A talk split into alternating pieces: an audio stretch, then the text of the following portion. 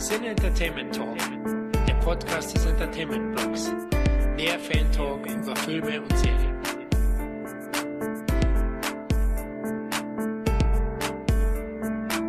Hallo und herzlich willkommen zu einer weiteren Ausgabe des Cine Entertainment Talk. Hier ist Florian und nachdem wir den Winter und Avatar 2 endlich hinter uns gelassen haben, wird es höchste Zeit per Roundup Nummer 30 über den ersten Schwung der deutschen Kinostarts 2023 zu plaudern. Aber bevor wir loslegen, stelle ich erstmal die weiteren Filmjunkies vor. Da ist einmal der Micha. Moin zusammen, freue mich wieder dabei zu sein. Hab Bock auf die nächste Runde. Dann der Tobi. Grüße euch. Du hast gar nicht gesagt, dass das ein Jubiläum ist hier mit 30. Roundup. Das ist ja zum Feiern. Das werden wir gleich machen. Wir haben ja einige Filme, hoffe ich, die wir feiern werden. Ne? Einige. Ja, einige, ja. Ich glaube, es wird eine böse Abrissparty am Ende. Aber schauen wir mal, wenn es um John Wick geht. Ja, zu guter Letzt. Hey!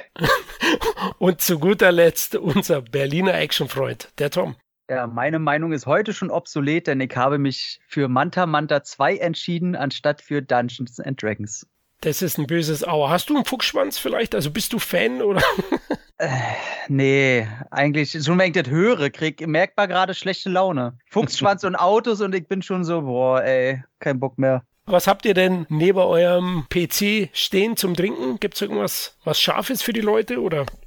nee, ich trinke ganz langweilig Grüntee Limette aus meiner Pferderanch-Tasse aus Spanien. Boah, ich habe tatsächlich auch grünen Tee hier stehen. Richtig langweilig.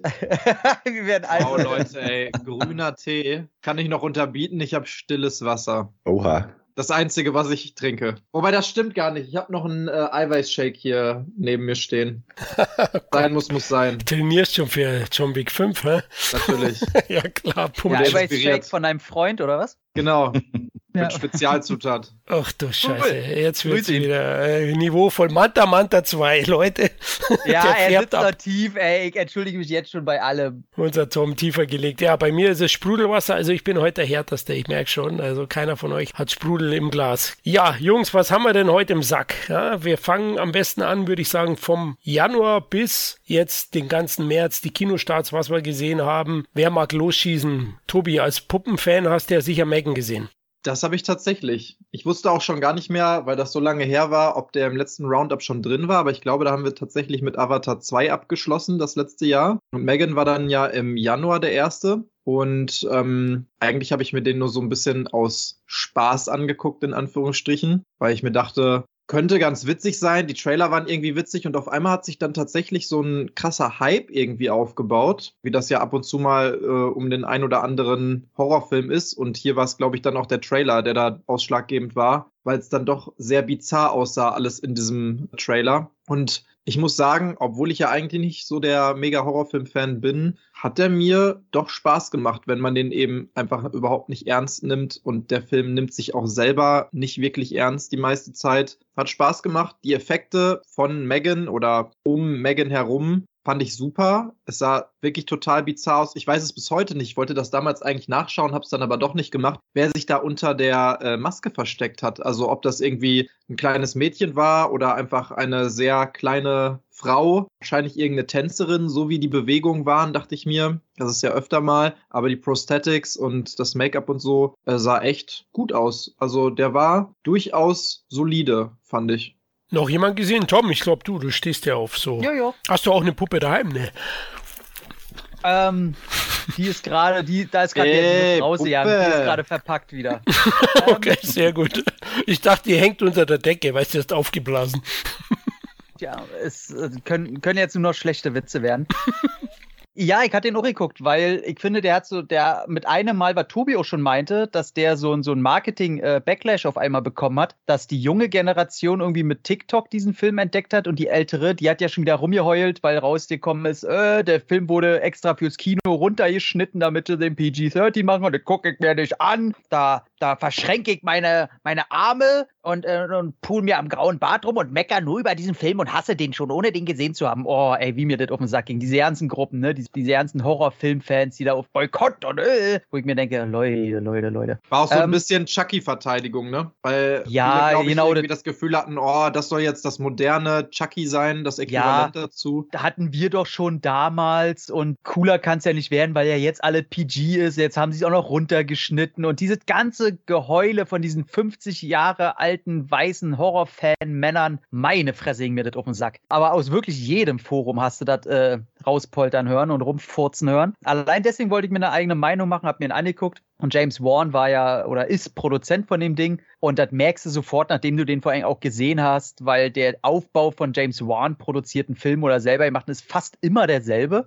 Deswegen hast du am Ende des Tages immer ein bisschen mehr bekommen, als man am Anfang denkt gerade so die Möglichkeiten, weil finde ich schön, wie du das umschrieben hast, äh, Tobi, mit alles um die, um der Puppe herum, sag ich mal. Und ich fand den völlig okay. Also jeder weiß, ich hasse Kinder in Filmen. Und ich fand die Kleine richtig gut, weil die hat die perfekte Mischung aus nervig und später aber äh, über sich hinauswachsend. Und ey, Megan war teilweise in zwei, drei Szenen, fand ich die richtig gruselig. Weil ich mir gedacht habe, ey, scheiße, die ist zwar äh, eben klein wie ein Kleinkind und die versteckt sich nicht gerade, aber in ein, zwei Szenen hätte ich eine richtig Scheißangst vor der gehabt und hätte auch nicht gewusst, was ich gegen die jetzt machen soll. Also von daher, ja, ist PG, da muss kein Blut fließen. Äh, habe ich da auch nicht vermisst. So ein schön rundgelutschter Horrorbonbon, der völlig okay war. Ja, ein Hit war er, ne? 95 Millionen Dollar in Amerika eingespielt, habe ich geschaut. Das, also ja, Fortsetzung ja. ist ja schon angekündigt und in Deutschland auch 450.000, also am 12. Januar gestartet hier bei uns. Ja, werde ich im Heimkino nachholen. Micha, hast du den gesehen? Äh, nö, werde ich aber auch nachholen. Ich mag so als ich den Trailer gesehen habe, hatte ich gar nicht Chucky und so im Kopf, sondern eher so eine, also generell ist das ja im Moment Trend, künstliche Intelligenz 2001 ja einfach überall auf. Ja, also, aber jetzt gerade, gerade in der Popkultur spielt das ja wirklich überall eine Rolle. Und eigentlich hätte ich auch Bock drauf gehabt, aber ich, witzigerweise hat mich der Trailer nicht so gecatcht. Ich weiß aber auch gar nicht warum, weil ich glaube, das ist so einer der Filme, mit denen ich am Ende auch Spaß haben würde. Was hast du im Gegensatz dazu im Januar gesehen, Micha? Äh, Babylon habe ich mir angeguckt den wunderschönen drei Stunden lang Hollywood feiert sich selber Film. Den fand ich aber tatsächlich, also da habe ich so, ein, so, ein, ja, so eine zweigleisige Meinung zu. Also einmal ins Kino gehen und dann ist das wie eine Achterbahnfahrt. Das macht eigentlich extrem viel Bock, weil einfach das Setting, die Kostüme, das Pacing und alles, das schlägt ja einfach alles so krass ins Gesicht, dass du gar nicht mitkriegst, dass der Film auch anderthalb Stunden kürzer hätte sein dürfen. Aber die Schauspieler sind super, also Brad Pitt, Margaret Robbie und Co. machen das richtig, richtig gut. Ansonsten, wie gesagt, der Film ist halt voll auf die Zwölf und lenkt aber von so vielen kleinen Fehlern ab, aber dann macht er das wieder wett mit so zwei, drei Momenten, die richtig, richtig gut sind. Es gibt so bestimmte Szenen, die wirklich auch gewollt sich komplett in die Länge ziehen. Also so eine Szene, glaube ich, da ging es um die erste Tonaufnahme bei einem Filmdreh, wo einfach alles schief geht, bis am Ende das sogar eskaliert und so. Aber das zieht sich oh, wirklich wie Kaugummi. Aber das ist eine der spannendsten. Geil, gleichzeitig, oder? Ja, ja, eine der wirklich eine der spannendsten, gleichzeitig aber kuriosesten und witzigsten Szenen des Films. Und ähm, dann gibt es noch mal eine andere. Da geht es dann so um Blackfacing und so. Und also der hat immer so seine Momente. Der ist dann in, in so ein paar Momenten ist der richtig witzig, in anderen Momenten denkst du so, ja, krass, also der macht dich irgendwie so ein bisschen nachdenklich ich bin da mit einer ganzen Gruppe von Freunden, wir waren, glaube ich, 15 Leute oder so, äh, sind wir da reingegangen und wir waren wirklich alle müde danach. Also das war so das erste Wort, was mir einfiel danach, weil der wirklich so die, die letzte Stunde mindestens, da waren wir uns wirklich alle einig, hätte auch nicht mehr sein müssen, weil der einfach vorher schon dich so, du hast halt einen kompletten Überschuss an, an Impressionen, sage ich mal. Und das ist ja bis zu einer bestimmten Menge meinetwegen auch okay. Und ich bin ja normalerweise auch so ein, so ein Fan von der Machart von äh, Damon Chazelle und so. Aber die drei Stunden, da hast du schon gemerkt, so die beiden Arschbacken, die wollen jetzt auch langsam wieder Bewegung und so das Auge wollte auch nicht mehr mitmachen. Irgendwann war man einfach nur noch froh, dass man rausgegangen ist, aber gar nicht, weil der Film so schlecht war, sondern weil der einfach wirklich viel zu lang war die letzte Stunde, die ist ja auch tatsächlich dann gar nicht mehr so krass von so Eindrücken und Gefühlen und Emotionen irgendwie äh, geprägt, ja. ne? sondern die wird dann so ein bisschen ruhiger irgendwie hinten raus, was irgendwie passt zu der Story des Films auf jeden Fall. Also am Anfang ist alles so krass und äh, hinterher merkt man, dass halt vielleicht die ja es geht halt es geht halt so den Bach runter, ne? Genau, alles ja. ist irgendwie wird scheiße. Also es passt sehr sehr gut und ich finde die Emotionen bringen das total gut rüber. Ich weiß gar nicht, Tom, ob wir uns damals damals darüber unterhalten hatten, aber ich habe wirklich viele Gefühle aufgenommen irgendwie und der hat mir immer genau das Gefühl gegeben, was der auch transportieren wollte, glaube ich. Ne? Also am Anfang, dass man so richtig überfordert ist, total viel passiert überall die ganze Zeit und dann irgendwann geht das so ins, oh, man ist einfach nur noch müde und das ist einfach zu viel und man merkt irgendwie ist die Luft raus, aber genau das passiert auch in der Story des Films sozusagen. Also komplett, also mich hat der Film einfach nur, oh, ich weiß ja nicht, an seinem Exzess teilnehmen lassen. Mich hat der völlig aus der Bahn gebracht. Ähm, ich war in den ersten fünf Minuten sehr überrascht von mir selber, dass ich äh, Margot Robbie was abgewinnen kann, weil ich mit der Frau sonst überhaupt nicht kann. Und da hat mir die so gefallen und du willst einfach nur noch mit ihr an diesen Partys teilnehmen. Und ey, genauso wie bei euch, ne? Du hast zwei Drittel diesen puren Exzess. Und das habe ich vorher so noch nicht erlebt, egal ob das jetzt ein Damien Chazelle-Film war oder ähnliche lagerte Filme, wo man vielleicht noch so was wie Moulin Rouge oder so ansatzweise mit reinhauen kann. Aber diese Art von Exzess und dann auch dieses Grundtheme vom Score. Ja, der Soundtrack. Hammer. Ey, diese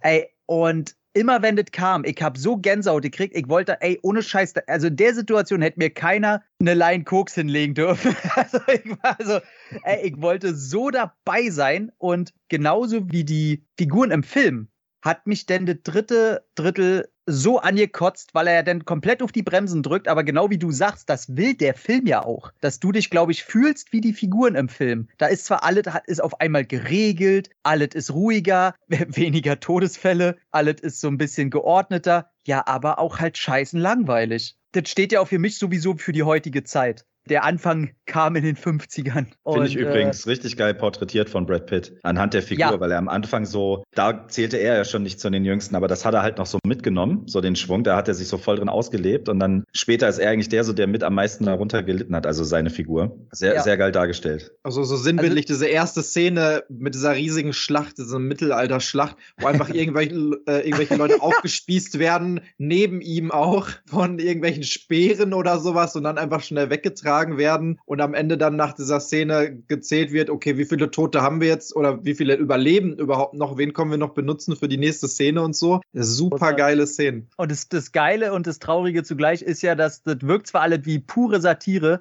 aber äh, im Hinterkopf denkst du, ey, so, ich glaube nicht, dass es sehr unrealistisch ist. Ja, es ist halt so ein bisschen überspitzt vielleicht dargestellt, ne, oder ein bisschen, hat so ein bisschen Symbolcharakter hier und da, aber im Kern trifft es das Ganze, glaube ich, schon. Also ich, glaube, die auch, Fälle wird es halt gegeben haben. Ja, sicherlich. Also ob das jetzt genau so passiert ist, meine ich, ne, das ist natürlich ein bisschen witzig dargestellt, aber da werden sicherlich genug Leute äh, dran verreckt sein, auch an und, solchen Filmen. Äh, ich sag mal so beschissen, oder was heißt beschissen, im, beschissen im Gegensatz zu den ersten zwei Dritteln, hat als letzte Drittel aber dafür Toby Maguire. Genau, das wollte ich gerade ansprechen. Das, wo die ja auch nochmal so ein bisschen sich gesucht haben, also wo die, die jetzt gemerkt haben, Hollywood ist nicht mehr so, wie es mal war, quasi nochmal so ein bisschen diesen Kick gesucht haben und den dann in Form von dieser komischen Horrorwelt, will ich es jetzt mal nennen, von Toby mhm. Maguire unter der Erde in irgendeinem so Bunker äh, gefunden haben, wo man sich gedacht hat, okay, das steht auch vielleicht ein bisschen sinnbildlich dafür, wie das auch so hinter den verschlossenen Türen aktuell von Hollywood abläuft. Es muss alles ja. total glatt gebügelt sein, nach außen hin. Jeder hat einen PR-Manager. Man wird sofort rausgeschmissen, wenn man einmal irgendwie einen falschen Tweet gemacht hat oder so. Aber hinter den verschlossenen Türen geht es wahrscheinlich hundertmal krasser ab. Nur es bekommt ja. niemand mit. Nee, gutes Ding. Also Babylon, äh, da bin ich auch auf Michas Seite.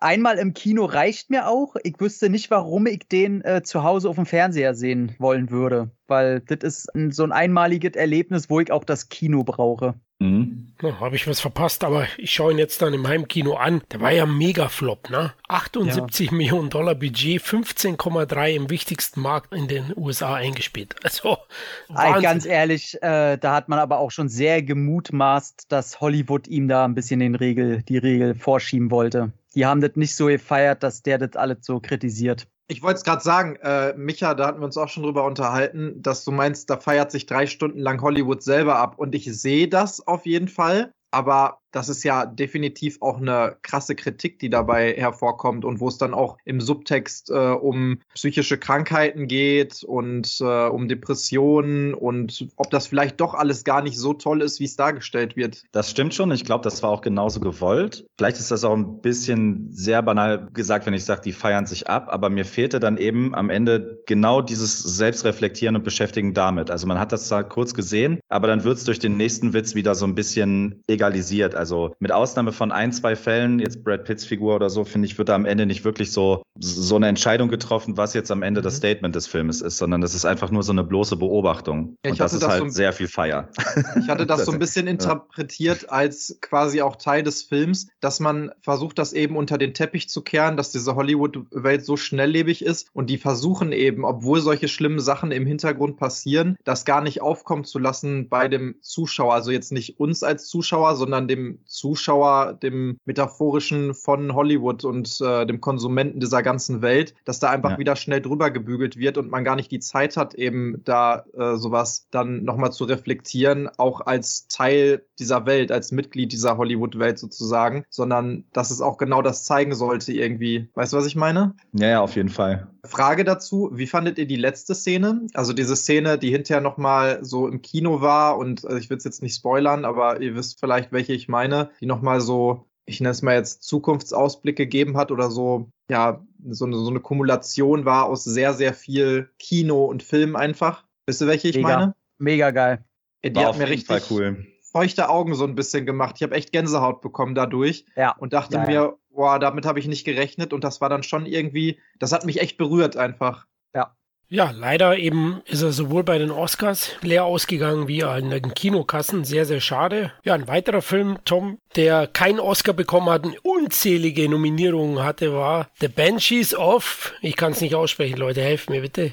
Inisherin. Heißt es nicht Inish Aaron? So heißt der Ort. Also er sagt im Film, nennt er ja sein, sein Gedicht oder sein Stück, was er da, und da sagt er The Banshees of Inisherin. Okay. Also also und der Ort heißt eigentlich wirklich Inish Irin. Was ist das irisch? Oder? Äh, ja, ja, ja, ja, ja, ja. Okay. Klar, also die beiden Hauptdarsteller sind ja auch alles Iren, ja? also Gleason und, und Colin Farrell. Ja, Tom, wie hat der dir gefallen? Ich liebe ja den Regisseur, der ja äh, Mr. Wie heißt er? McDonald, McDonough, der ja Brügge sehen und sterben, Seven Psychos, äh, die Three Billboards, alles großartige Filme. Und als ich gehört habe, ey, der wieder und wieder Brandon Gleason und wieder Colin Farrell und wieder ein paar äh, Nebendarsteller hier, dieser, wie heißt dieser Jungsche, der jetzt den Joker da gespielt hat in The Batman am Ende? Hier, Olle mm. Barry Keegan. Keegan? Kewan, ja, glaube, ja. heißt er, glaube ich.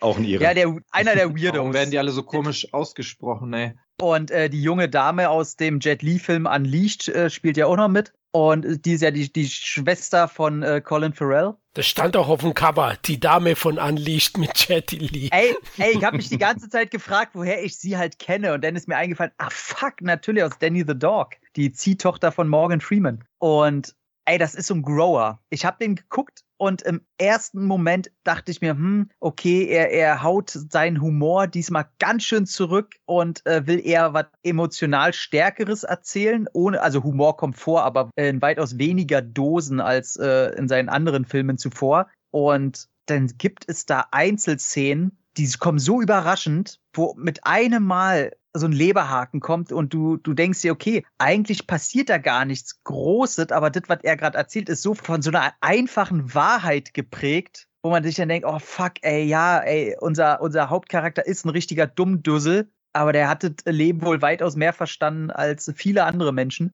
Und ich überlege bis heute an diesem Film rum. Der ist vorbei und du denkst die ganze Zeit so, ja, fuck, ey, das, das eigentlich, da passiert so viel, oh, so viel Schlimmes, ey. Und ja, ey, der ist, ist einfach ein gutes Ding, ist ein anspruchsvolles Erwachsenen-Kino. Und natürlich lachst du dir ein paar Mal auch wieder einen Arsch ab. Und dass Colin Farrell dafür eine Oscar-Nominierung bekommen hat, ist völlig verdient. Also, was der für eine Verletzlichkeit in seinem Gesicht präsentiert und auch eine Hilflosigkeit, weil er ist so ein bisschen auf dieser Insel, wo es ja gefühlt nur an die 20 Leute höchstens gibt. Und Brandon Gleason ja von einem Tag auf den anderen sagt, ich will nicht mehr dein Freund sein. Und da gibt's aber nur einen Pub und da gibt's auch nichts anderes zu tun. Also laufen die sich äh, gezwungenermaßen dauernd über den Weg. Und er schafft es einfach nicht, Brandon Gleason in Ruhe zu lassen, weil er jedes Mal sagt, ey, wir waren nur befreundet. Ach, es war nur 1. April. Es war ein April-Scherz, ne? Und irgendwann sagt halt Brandon, das ist kein, kein Spoiler, weil äh, irgendein Trailer kam das ja auch schon vor. Irgendwann sagt Brandon Gleason halt, ey, es reicht mir, pass auf, jedes Mal, wenn du mich ansprichst, schneide ich mir halt einen Finger ab. So, damit du es mal kapierst.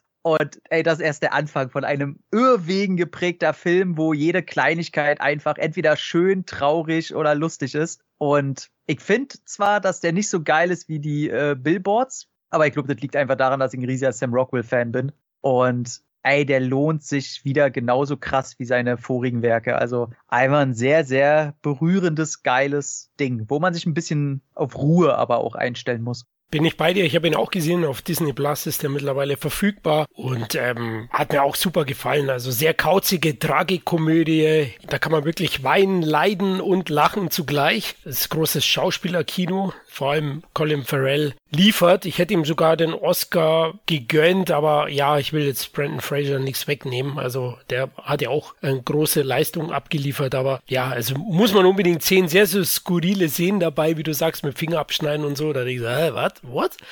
Was dann ja. daraus passiert, teilweise. mit seinem scheiß Mozart, ey. ja, so genau.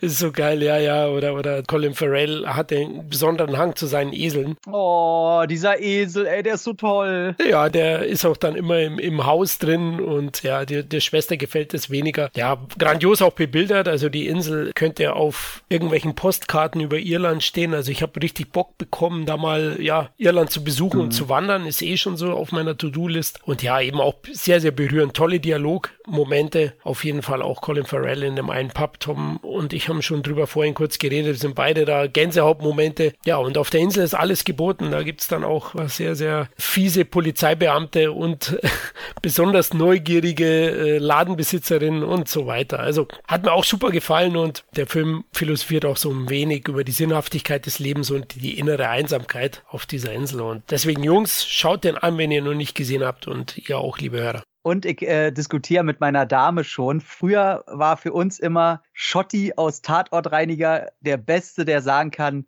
hä? Aber Colin Farrells, hä? ist ja jedes Mal fast noch geiler als Biane Mädel. Also jedes Mal, wenn der, hä?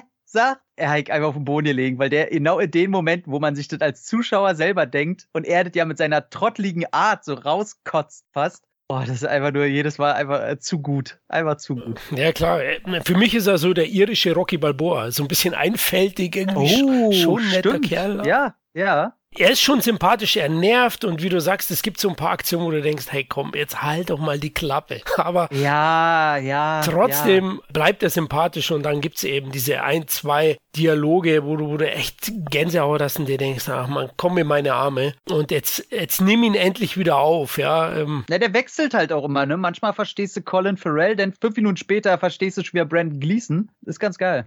Ja, Jungs, Bock drauf?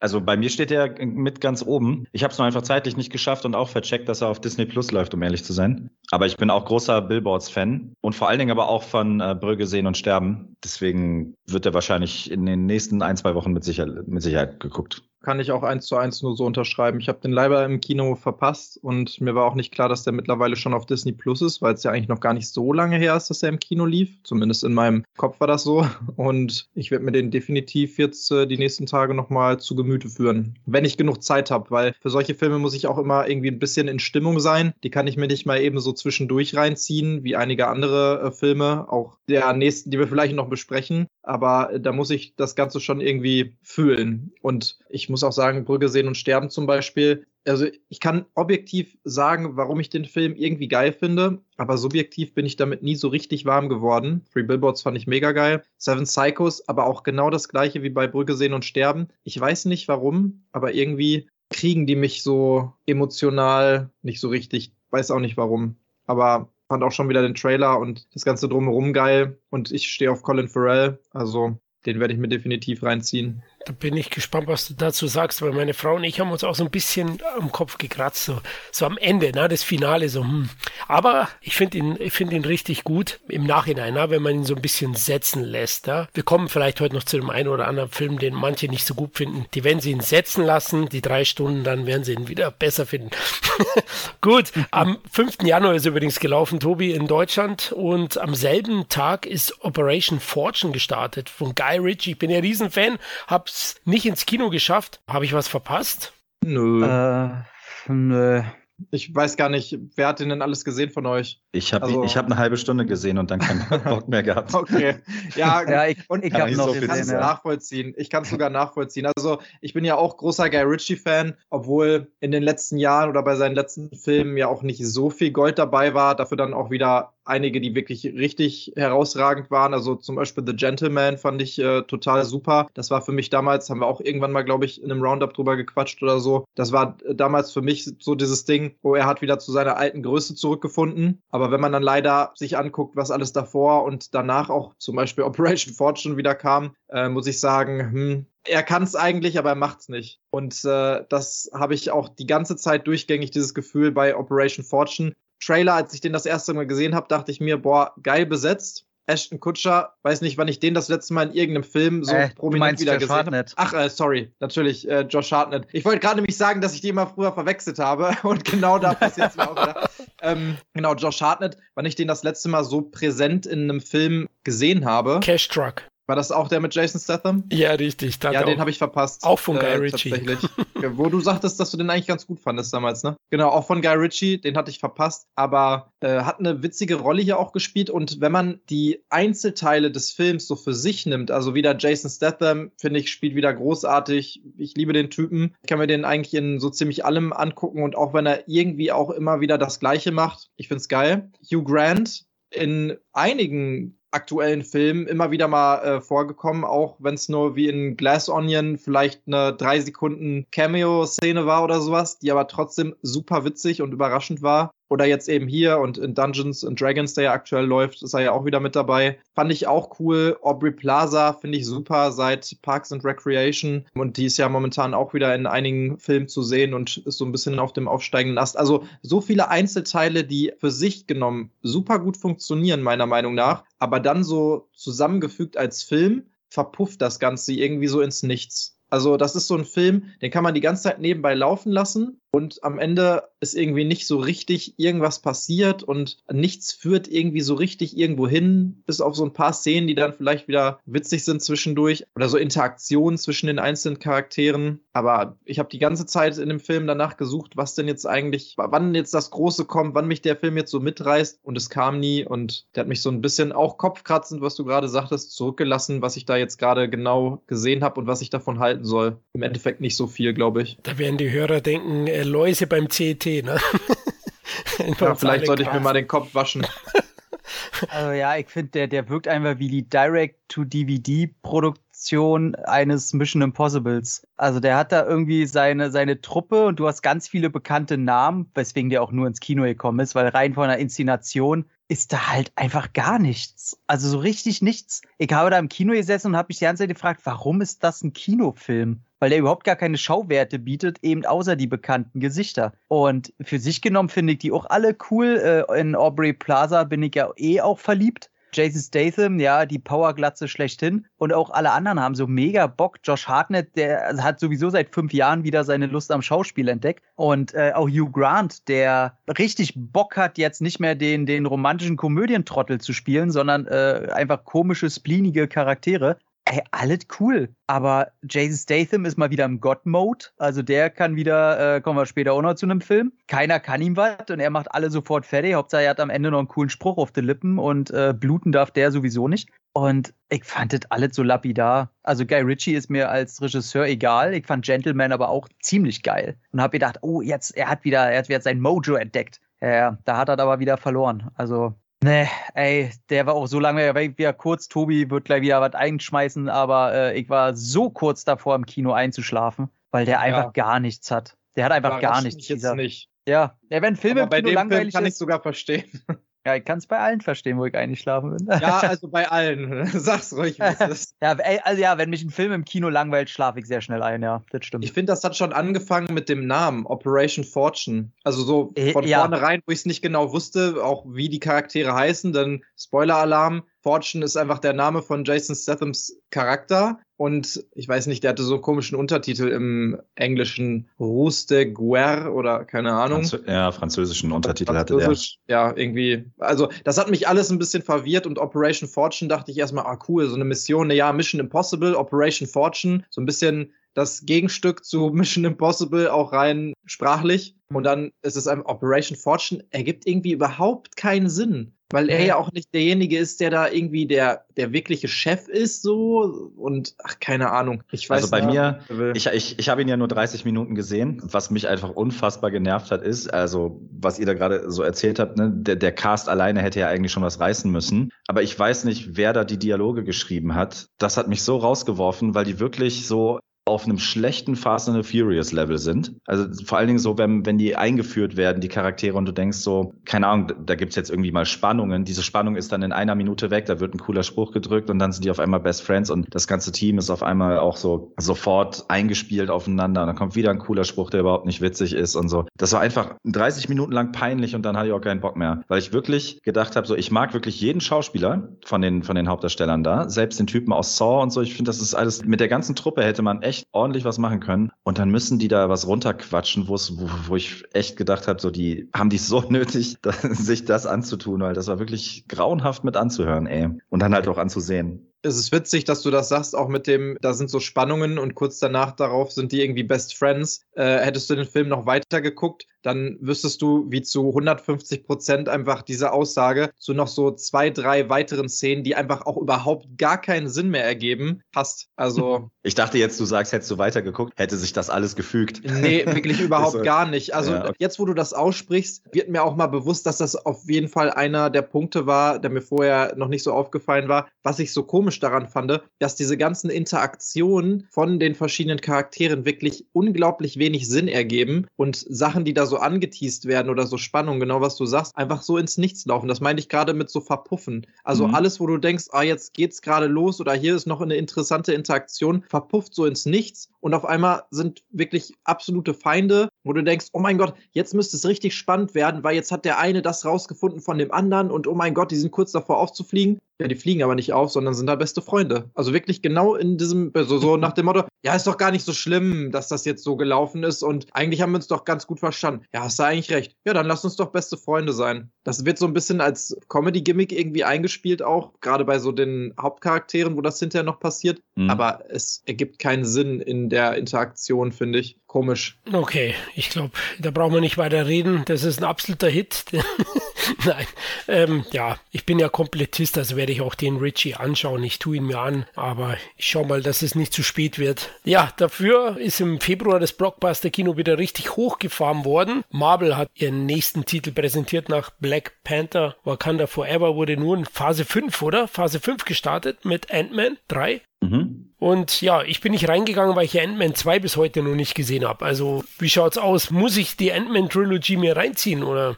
Äh, puh, also der hat ja ziemlich einen Dampfhammer bekommen. Ne? Viele haben ja prügelt auf den und gerade die Marvel-Fans sind da ja, also MCU-Fans will ich sie mal nennen, die haben ja gesagt, haben ja völlig prügelt, was ich nicht ganz verstehen kann. Also das ist halt ein netter Ant-Man-Film. Also gerade auch die Endschlacht fand ich nett. Und äh, Jonathan Mayers, den ich ja sowieso cool finde, gibt einen ganz guten äh, Kang ab, der der neue Oberbösewicht der Phase äh, 4, 5, 6 ist einfach nett. Also habt weitaus schlimmere Marvel-Filme, habt aber auch bessere. Und dadurch, dass der ja in diesem, wie, wie heißt es da? Ins, äh, Quantum äh, Realm, ich weiß nicht, Gott, wie wenn ich so eine Wörter schon höre, ne, da will ich auch schon wieder aufs Plakat kotzen. Quantum-Ebene oder so vielleicht? Ja, ja, in dem Rotz. Dadurch kannst du da natürlich ganz viel Zeug erschaffen und da kreativ umsetzen und das machen sie auch. Da haben jetzt viele gemeckert, das sieht ja aus wie Star Wars. Ja, ich glaube, das gibt schlimmere Charakteristika als äh, auszusehen wie Star Wars. Von daher. Ähm, ich hatte das äh, auch irgendwie im Gefühl, aber ich fand das eigentlich was Positives in dem Zusammenhang. Ja, fand ich auch total. Also ich fand es völlig, äh, einfach ein völlig okayer Film. Ich habe mich dazu keiner Sekunde gelangweilt. Ich fand sogar, dass am Ende, also die Hauptantriebsfeder, warum er da alles macht, ist halt wegen seiner Tochter, die mit ihm ja Seite an Seite jetzt äh, kämpft dadurch, dass sie ein junger Teenie ist und später ja auch noch eine Rolle spielt bei den Young Avengers, fand ich seine Motivation, dass er da alle tut, um seine Tochter immer zu retten und zu helfen und so weiter. Und das lässt seine Figur halt auch mal sagen, okay, ich rette euch jetzt alle und gehe halt auf Kang alleine rauf und dann gibt es halt auch einen Zweikampf, weil er seine Tochter retten will und er da emotional ein bisschen spielen darf und dadurch immer auf die Fresse kriegt und aber für seine Tochter alles macht und so. Und ich habe dem Film das abgekauft und ihm sowieso, weil äh, Paul Rudd das alles geil macht. Also ich verstehe das nicht. Also wer auf den Film raufhaut und dann äh, sowas sagt wie Black Panther 1 ist äh, einer meiner Lieblings-Marvel-Filme. Ja, also da ist ja dann schon ja keine Diskussionsgrundlage mehr. Von daher, ey, völlig okay, völlig okay. Ja, ich werde ich werd ihn anschauen, allein wegen Michelle Pfeiffer. Ja, wenn ich die mal wieder auf der Leinwand auf der großen sehen darf. Hat sie sich gut gehalten? Ja, auf jeden Fall. Aber hallo, das ist mir ein paar Mal äh, auch während des Schauens ohne Scheiß, äh, aufgefallen. Da dachte ich mir, huiuiui, also für wie alt ist sie? 60 oder Was so? Was für eine Mitte Gilf, 60? oder hast du dir gedacht? Was für eine Gilf? Ich, ich habe es nicht nur gedacht, ich habe es auch ausgesprochen, glaube ich. Aber äh, Ja. Sauber.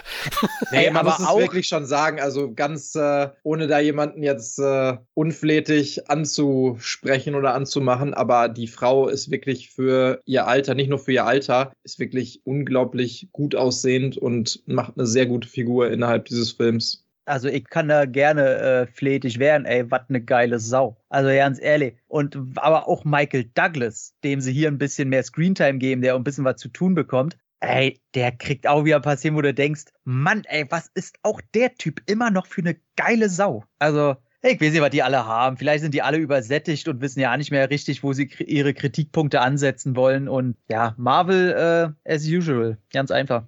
Ja, umsatztechnisch scheint es der Solo des Marvel-Universums zu werden. Ich weiß, ich provoziere jetzt ein bisschen und übertreibe, aber Bob Iger war ja nicht so begeistert und ja, es gibt auch schon die ersten Konsequenzen anscheinend hinter den Kulissen. Ne? Also Ant-Man äh, 3 ist bis jetzt kein Erfolg, er hat nur nicht genug eingespielt. Die Dinger kosten ja alle über 200 Millionen Dollar und er hat weltweit, glaube ich, 470 eingespielt und ab 500 Millionen ist es, glaube ich, eine schwarze Null irgendwie so. Und ja, sie haben gesagt, wir werden jetzt nicht von jedem Helden, der dann vorkommt, drei Teile machen in Zukunft. Aber ist ja auch eine gute Idee, oder? Naja, aber ganz ehrlich, als wenn da der Fehler liegt. Der Fehler liegt darin, dass die überhaupt tausend neue Helden machen wollen und in jedem Film 3000 neue vorkommen müssen. Reicht ja schon, dass die immer einen Film forcieren mit irgendeiner neuen Figur. Das ist schon Schwachsinn. Ja, es offenbaren sich jetzt auch ein paar Probleme mit dem aktuellen MCU-Standard. Ne? Da muss man auch sagen, dass einfach kaum ein Charakter, der in den letzten zehn Filmen vorgekommen ist, wirklich in der Lage ist, so ein ganzes Franchise zu führen. So wie das halt vorher vielleicht mit einem Iron Man und einem Captain America oder sowas der Fall war. Das ist schon schwierig und ich hatte auch das Gefühl, dass viele Fans irgendwie so ein bisschen enttäuscht waren, weil sie sich die Rettung erhofft haben mit diesem Film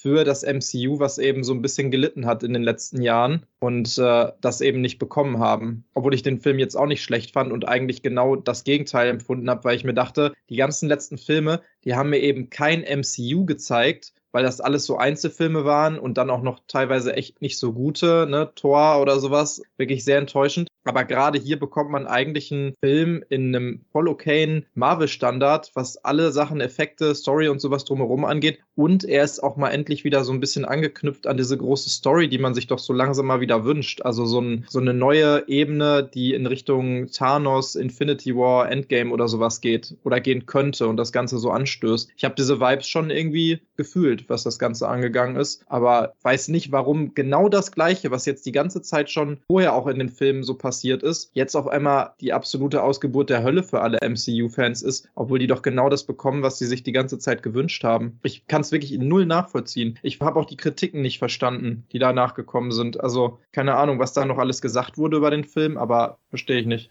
Das kannst du am besten erklären mit der Übersättigung. Es gibt immer diesen, diesen Grad, wahrscheinlich, wie der Tom erwähnt, da schlägt sich das irgendwie in Hass um, ob es berechtigt ist oder nicht, ja. Das, das passiert ja den meisten großen Franchise oder, oder Genres, die über Jahrzehnte irgendwie äh, das Kino dominieren. Aber so eine Müdigkeit könnte ich ja noch nachvollziehen, dass das einfach so ein bisschen ausläuft und die Leute sagen, ja, weiß ich nicht, war jetzt nicht so das, aber der hat ja richtig, wie Tom schon am Anfang sagte, so ein richtiger, so eine Hasswelle, so ein Shitstorm abbekommen, den ich null nachvollziehen kann, weil das hat der Film einfach nicht verdient. Ja gut, ich habe ihn noch nicht gesehen, deswegen ich, ich weiß es nicht. Äh, Micha, hast du den gesehen? Ich, ich habe ihn gesehen, ich bin auch ganz ruhig, weil ich bin wahrscheinlich einer von denen. Also ja, aber ich will jetzt auch nicht ständig der.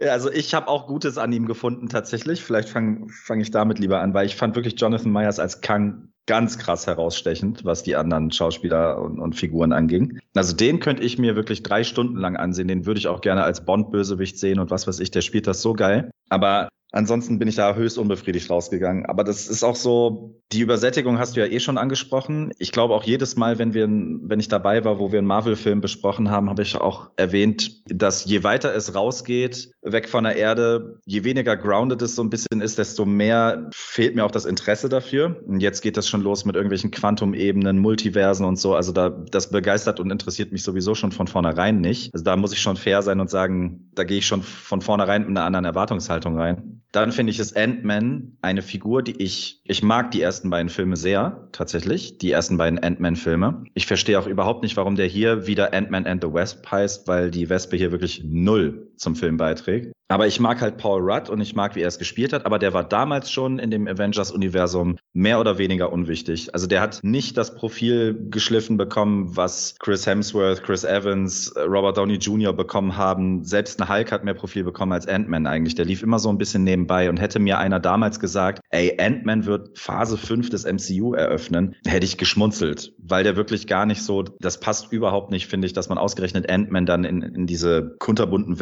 Welten auf einmal haut. Während es in den ersten beiden Filmen darum ging, dass er sich klein und groß machen kann, so ungefähr. Ich finde auch, da, auch hier wieder, dass der, ich fand die Effekte nicht so geil, muss ich tatsächlich sagen. Aber äh, ich habe auch Schlimmeres gesehen. Ich habe mich mehr eigentlich häufig dran erinnert an eher so Filme wie äh, Per Anhalter durch die Galaxis oder sowas. Und hatte dann auch schon wieder so meinen Spaß an so ein paar Figuren. Ähm, Was ja. hat dir denn da konkret nicht gefallen? Also ich habe das schon von mehreren jetzt auch gehört und ich bin ja eigentlich auch jemand, der sehr oft über Effekte meckert, wo andere Leute sagen, ey, du siehst da Sachen, die sind gar nicht da. Aber ist mir mm. jetzt gar nicht so krass aufgefallen. Also das Make-up oder meinst du eher den Style so? Den oder Style. Wirklich, es einfach ich, nee, ich, CGI glaub, war? Ja, schlechtes CGI, dafür bin ich selber zu wenig Experte, ehrlich gesagt. Das kann ich dann wirklich nur aus einer eigenen, aus einem eigenen Geschmack raus betrachten. Aber wenn du gerade Avatar gesehen hast und dann als nächsten Blockbuster Quantum Mania siehst, finde ich da halt eben, ich meine, es ist vielleicht auch nicht fair, das miteinander zu vergleichen. Aber auch innerhalb des MCUs fand ich, gab es deutlich geilere Special-Effekte als das, was ich da gesehen habe. Aber auch diese ganze Quantum-Ebene muss halt auch erstmal dargestellt werden können. Und ich mag die dezenteren Herangehensweisen wie in der Loki-Serie, das Multiversum und solche Geschichten. Und ich fand einfach, das wirkte alles sehr, sehr unfertig. Das ist so das erste Wort, was mir da einfiel. Plus, dass mich wirklich einzelne Figuren dann komplett rausgeworfen haben, wie diese Figur von Corey Stoll oder wie er heißt, die ja offensichtlich. War das dieser Blob? Der, der Typ, der vorher in, in Ant-Man 2, der, der, auf jeden Fall der Typ hier, der auch diese, diese Vampir-Serie hatte damals. Eigentlich ein cooler Schauspieler, aber was die aus dem gemacht haben, und da war wirklich nicht eine Szene lang witzig. Also ich, ich fand das einmal lustig, ihn mir anzugucken, was aus ihm geworden ist, und das war es dann auch. Und da waren immer so cringe, so, so richtig cringe Fremdschämen-Momente, wo ich mir dachte, nee, hat mir alles nicht gefallen und ich finde Michelle Pfeiffer sieht hot aus, ja. Aber ich fand zum Beispiel Michael Douglas hat gar keinen Auftrag in diesem Film. Mir war von vornherein klar, der taucht am Ende, ich will jetzt nicht spoilern, aber so wie er da auftaucht, war mir schon klar, dass es passiert. Und am Ende hatte ich am meisten Spaß tatsächlich fast wegen Catherine Newton, wo ich übrigens finde, ich wusste gar nicht, dass sie auch zu diesen äh, nicht Young Marvels, sondern Young Avengers oder wie heißen die? Oder wie werden sie mal heißen? Ja, ich glaube Young Avengers, ja. Ja, sowas, ne? Ja. New Mutants. ja, ich glaube nicht. Ich muss Modok. aber sagen, Modok. Ähm, Großartig. Ich, ich, ich, finde sie, beziehungsweise ich freue mich auf die wahrscheinlich viel mehr, weil wenn ich mir so die einzelnen Figuren angucke, so Haley Steinfeld aus Hawkeye, Catherine Newton aus Ant-Man und was weiß ich, hier, wie heißt die dritte, ähm, komme gerade nicht auf den Namen, diese Mrs. Marvel, diese Serie, die hat ja auch äh, ja, ordentlich abgeliefert und so. Ja. Und das sind aber alles wieder viel mehr so Erdlinge, sag ich mal, viel mehr grounded als dieser ganze völlig, äh, völlige Kram, der so völlig drüber ist. Und ich fand das, keine Ahnung, Ant-Man, es ist halt ein Marvel-Film, ich wurde auch unterhalten, so ist es nicht. Das ist jetzt zum Beispiel nicht wie bei Babylon gewesen, dass ich gesagt habe, so nach einer, so, so, mach mal eine Stunde weniger, ich muss gleich pinkeln oder so. Aber im Großen und Ganzen hatte der für mich gar nicht mehr so den Geist der ersten beiden Teile. Und im Endeffekt äh, war wirklich nur sie und vor allen Dingen dann Kang so der Grund, warum ich gesagt habe, okay, der ist jetzt nicht komplett scheiße, aber würde ich jetzt eine Liste machen müssen, wäre der auch ganz unten aus, aber aus krass, dem MC. Ne? Weil, weil an der Newton scheiden sich ja auch die Geister. Also ich, ich gucke die an und die ist für mich so eine Kristen Stewart auf Wish bestellt. Also mehr als immer den, den Mund offen halten kann die halt auch nicht. Äh, ja, hast du Freaky gesehen? Wo sie äh, die, die ja, Körper stimmt, tauscht mit, mit Vince Vaughn? Das war sie ja. Stimmt. Mhm. Ja, den habe ich also, gesehen da fand ich beide mega geil, wie die das geschauspielert haben. Tatsächlich. Also ich, ich mag sie seitdem sehr, ah, tatsächlich. Ah, da fand ich auch nur, also ihn fand ich richtig geil und sie nur so, hm. Naja, gut, okay. Das ja. war noch so. Ist ja jetzt nicht so, als wenn sie bei Ant-Man irgendwie groß auftrumpfen kann irgendwo. Ich sag nur,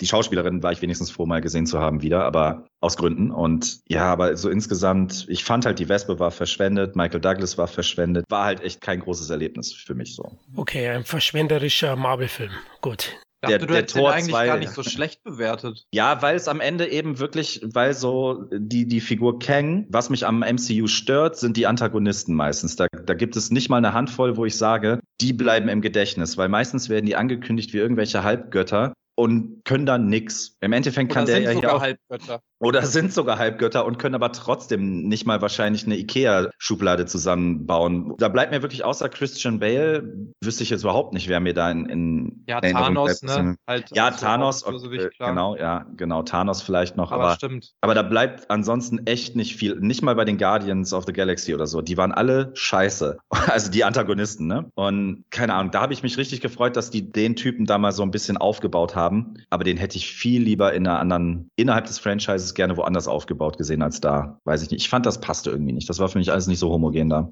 Punkt.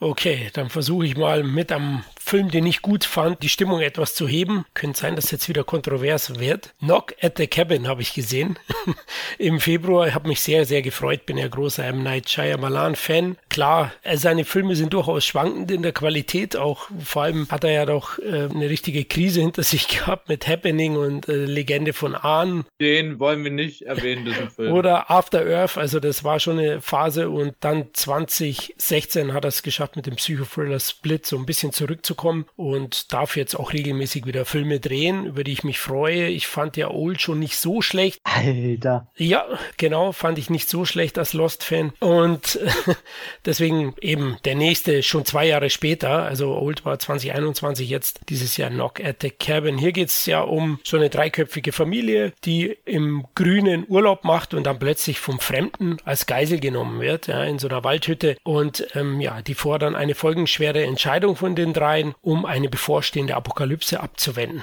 Ja, klingt erstmal nach einem Kammerspiel, das ist es auch.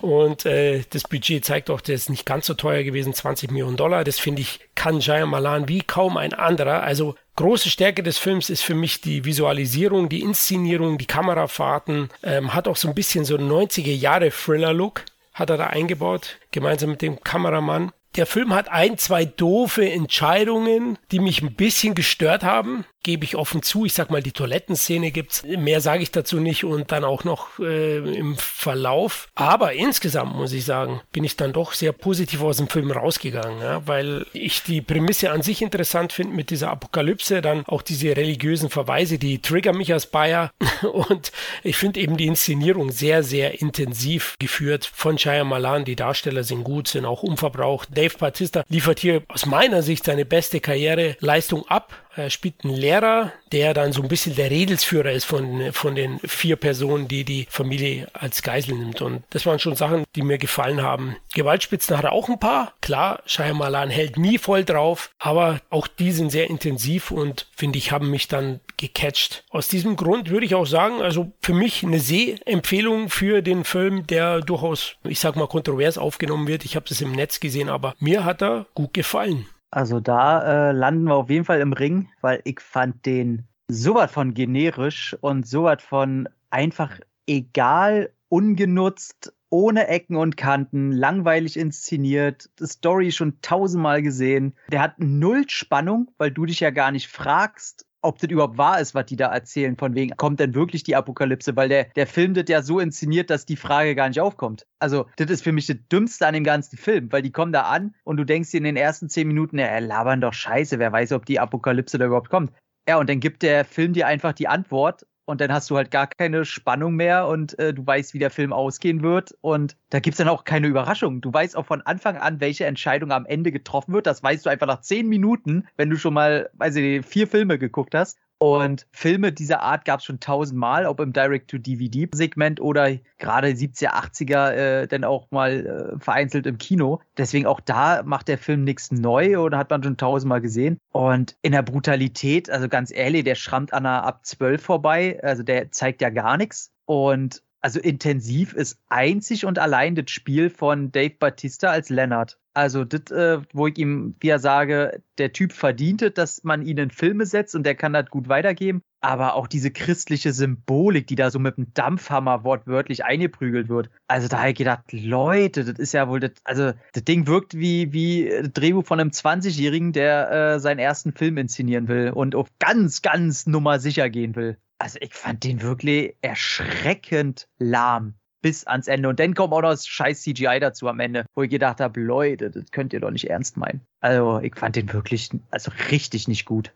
Wow, ich bin fasziniert, also wie man was unterschiedlich annimmt. Also ich, ich habe dem Film absolut die Spannung abgenommen. Vielleicht liest du auch zu viel manchmal vom Film, weil mir nicht bewusst war, ob Shyamalan nicht den Twist am Ende macht, dass es ein Fake von vier Ausbrechern aus der Psychiatrie ist. Das wundert mich jetzt wirklich, dass du nicht Shyamalan sowas zutraust, sondern einfach sagst, das sehe ich sofort straight forward. Muss ich sagen, diesen Trumpf spielt der Film vielleicht nach einer Stunde erst aus, dass du es dann weißt aufgrund von vielleicht Nachrichtenmeldungen Einstellungen und so weiter. Also das habe ich ganz anders gesehen. Inszenatorisch finde ich eine feine Sache. Also da sehe ich auch, äh, das hat wirklich ein gestandener, guter Regisseur inszeniert mit Oldschool-Look und ähm, durchaus kreativen Ansätzen. Also sind wir völlig unterschiedlicher Meinung. Aber der Tobi hat ihn ja auch gesehen, deswegen mal schauen, wie er ihn gesehen hat. Ich muss sagen, ich stehe da so ein bisschen zwischen, weil ich gebe zum einen dir recht, Flo. Ich finde, der ist inszenatorisch wirklich gut und mit inszenatorisch meine ich, wie der gefilmt ist, also von den Bildern her und sowas. Jetzt mal abgesehen vielleicht von dem Ende und dem schlechten CGI, das fand ich auch unter aller Sau, muss man so zu sagen. Aber ähm, ich fand, der hat schon echt ganz coole, spannende Szenen mit da drin und Dave Batista vor allen Dingen, einige von den anderen Schauspielern, Schauspielerinnen, ging mir doch irgendwie auch hart auf die Nerven. Aber ähm, gerade Dave Batista spielt wirklich unglaublich gut und alleine deswegen freue ich mich auch für ihn, dass das vielleicht so ein bisschen so ein Sprungbrett sein kann, nachher auch so ein paar anderen Filmen, wo er auch Ähnliches abgeliefert hat,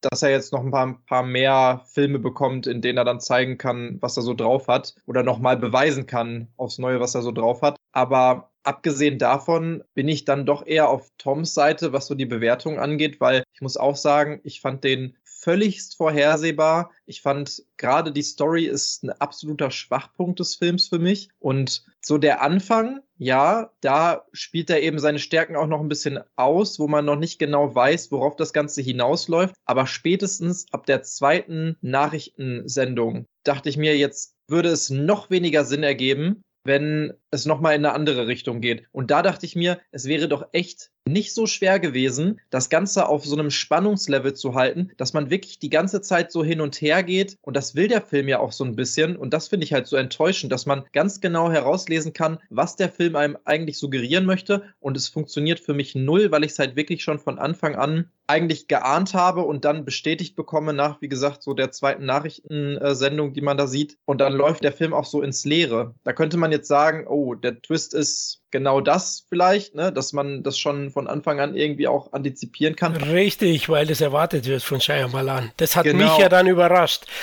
Aber ich muss sagen, das hat mich halt negativ überrascht. Also von mir aus kann das der Twist sein, aber man hätte trotzdem das Ganze noch aufrechterhalten können. Und hinterher geht es ja überhaupt nicht mehr darum, sondern es geht dann eher so viel mehr um diese Symbolik, um diese religiöse Symbolik und sowas. Aber man hätte locker noch viel, viel mehr investieren können in dieses Aufrechterhalten von, oh, ist es jetzt wirklich so oder ist es nicht so und diesem Hin- und Herspielen, aber es ist ja wirklich von fast von Anfang an klar, worauf das Ganze hinausläuft. Bin ich genau bei Tom. Nur eine einzige Sache, die sich für mich nicht so richtig aufgelöst hat, die aber auch gar nicht richtig angesprochen wird. Oder ob ich dann Denkfehler habe, weiß ich nicht. Nämlich diese Geschichte hier mit äh, Ron Weasley. Wie heißt der nochmal? Äh, Rupert, Rupert Grint. Grint. Genau. Das, äh, ihr wisst, worauf es hinausläuft. Also nicht ganz klar ist, was für eine Rolle er denn jetzt so genau spielt in dem Ganzen. Weil es auch egal ist. Genau, aber im Endeffekt ist es vollkommen egal und dann kommt ja hinterher nochmal so eine Szene, nämlich die, als sie dann einmal im Truck unter die Sonnenblende gucken und das eigentlich relativ klar gemacht wird. Also eine Frage wird beantwortet, die vorher gestellt wird zu dem Ganzen aber da wird überhaupt nicht mehr drauf eingegangen und zu dem Zeitpunkt ist es auch vollkommen egal, was die Antwort ja. auf diese Frage ist und es macht überhaupt keinen Unterschied mehr und es wird auch nicht mehr angesprochen, obwohl das eine der Fragen ist, die eigentlich zwischendurch für echt eine längere Zeit das Ganze umkippen könnte sozusagen. Aber dann wird die zu einem Zeitpunkt aufgelöst auf so eine komische Art und Weise. Also da sind so viele Sachen drin, wo ich hinterher dachte, okay, es sollte jetzt einfach nur so diese reine Symbolik sein weiß nicht, als so ein Theaterstück hätte das vielleicht für mich funktioniert, wo es darauf ankommt, dass jeder Einzelne richtig geil nochmal spielt und was raushaut. Aber so als Film dachte ich mir, also ich würde jetzt noch nicht mal sagen, boah, der war richtig mies, der war richtig scheiße und, ne, aber der war einfach für mich recht egal. Okay, ja gut. Kann einiges nachvollziehen. Ja, war zweckmäßig vielleicht diese Wendung. Ja, hat man nicht wirklich ausgespielt, aber wie gesagt, stimmungsvoll finde ich ihn inszeniert und allein wenn dann schon ein Regisseur wie Shyamalan fast schon wie Tarantino ein großer Filmfan ist, das Ganze in 35 Millimeter dreht, da gibt es schon wieder einen Extrapunkt von mir. Das fand ich auch toll. Und na, wie gesagt, also Effekte, ja, schwächeln, aber ansonsten, die 90 Minuten sind doch recht schnell vergangen. Und das weiß zum Glück Shyamalan auch. Also seine Filme sind selten zu lang. Vielleicht bin ich auch zu sehr Fanboy. Micha, hast du den gesehen? Ich habe ihn nicht gesehen, aber der steht bei mir oben auf der Liste. Ich habe aber die Kritiken oder beziehungsweise so ein bisschen Feedback drumherum natürlich auch mitbekommen. Ich finde das auch ganz komisch. Ich finde eigentlich hat M. Night Shyamalan bei mir auch so ein Stein im Brett aber einfach dafür, dass er so wirklich seine eigenen Projekte durchboxt und mal was anderes ins Kino bringt. Also es gibt eigentlich selten ein Jahr, in dem er einen Film rausbringt, in dem man irgendwie sagen kann, der kopiert irgendwas oder schwimmt auf irgendeiner Welle mit, sei es jetzt, weiß ich nicht, Happening war was anderes, äh, Split, Glass und Unbreakable, diese ganzen Geschichten waren was anderes. Dann gibt's aber wieder andere Filme, die mich atmosphärisch am Anfang so mitnehmen, weil mich das einfach hookt, zum Beispiel The Happening, The Village, die dann aber so schlecht sich auflösen, dass es mich echt nervt, dass ich bei dem echt immer so ein bisschen, ist ganz komisch. Normalerweise würde ich sofort ins Kino gehen, wenn der einen Film rausbringt, aber auf der anderen Seite habe ich zum Beispiel Old noch nicht gesehen, ich habe The Visit noch nicht gesehen und Knock at the Cabin im Endeffekt auch im Kino gemieden. Das ist ganz seltsam bei mir. Ich finde das eigentlich cool, dass so ein Filmliebhaber noch so die Chance hat, sowas regelmäßig ins Kino zu bringen. Hab auch manchmal das Gefühl, gerade bei The Village und, und Happening und so, dass der irgendwie Filme macht für eine Zielgruppe, die es nicht gibt. Also gerade bei so Sachen, wenn man so diskutiert, dass der eine schon weiß, was die Auflösung ist, während der andere sagt, ja, aber das ist doch Absicht und so. Keine Ahnung, ist eine ganz komische Machart, die er da manchmal sich bringt. Im Endeffekt finde ich, ist Science immer noch sein bester, meiner Meinung nach, äh, zusammen mit Split. Aber ich werde mir den auf jeden Fall trotzdem angucken, weil mich das alleine thematisch schon interessiert. Und ich muss echt sagen, der Trailer und es gibt viel Scheiß-Trailer in letzter Zeit, war einer von den guten. also, ich weiß nicht, gibt ja oft den Moment, dass vielleicht auch die sechs guten Szenen aus dem Film im Trailer verarbeitet werden. Aber ich mag Dave Bautista, ich mag auch den Kollegen aus Mindhunter und, und Co. Und der Trailer war spannend zusammengeschnitten. Und ich werde mir den auf jeden Fall noch angucken. Und ich, ich kann nicht mal sagen, ob ich es bereuen werde, weil Old zum Beispiel, vielleicht mache ich irgendwann einfach so eine Shire-Maler-Nacht, wo ich alle, die ich nicht geguckt habe, mir mal so der Reihe nachgebe und mich dann entweder von der Brücke stürze oder ihn komplett komplett abfeier, keine Ahnung. Nö, also Visit zum Beispiel finde ich auch richtig gut. Ah ja, siehst du mal. Okay. Also das ist schon einer der Regisseure, finde ich, mit, mit großteils, wie du es erwähnt hast, einer eigenen Stimme, ja. Klar, das ist hier auch eine Romanverfilmung. Also ist ja. Ah, okay. Ja, ja, ja, klar. Also ist. Habe aber gehört, dass der Roman schon auch anders enden soll und äh, teilweise ganz andere Entscheidungen getroffen hat, oder? Ich habe es nur gelesen. Ja, hat er, genau, er hat es geändert. Der Roman hat, also weil jetzt sagt vorhersehbar, der Roman heißt The Cabin at the End of the World. World. der ist 2018 ja, okay. erschienen und ja, den hat er halt etwas, ich sag mal, überarbeitet und dann jetzt auf die große Leinwand gebracht. Bin ja froh, dass er das dann immer wieder nochmal schafft. Das war für mich eine schöne Abwechslung an dem Wochenende. Da ist ja dann auch Endman gestartet, ein anderes. Und ich bin in den gegangen. Wir waren zu viert im Kino. Der war so gefühlt nach zwei Wochen aus dem Kino raus. Fand ich sehr schade insgesamt, weil ich ihn halt intensiv finde. Ich finde allein den Beginn, die mit der Prämisse und auch wie dann Bautista auf das kleine Mädchen dazugeht, das ist super inszeniert und super gespielt. Erste halbe Stunde grandios. Ja, super richtig. Krass. Und für mich jetzt auch nicht bis zum Ende. Deswegen sage ich ja auch, es ist jetzt für mich kein ganz großer Titel, aber ich würde schon sagen, man kann den auf jeden Fall schauen. Ja. Also ich finde find schon dann diesen persönlichen Kampf zwischen Glaube und Nichtglaube im Kreise der Familie interessant. Ich sag's mal so, aber dem einen catcht es den anderen nicht. Man sollte sich am besten sein eigenes Bild machen. Was habt ihr noch im Februar so gesehen? Ich tatsächlich ja nichts, weil der Film, der war so gut, da wollte ich nichts mehr anderes anschauen.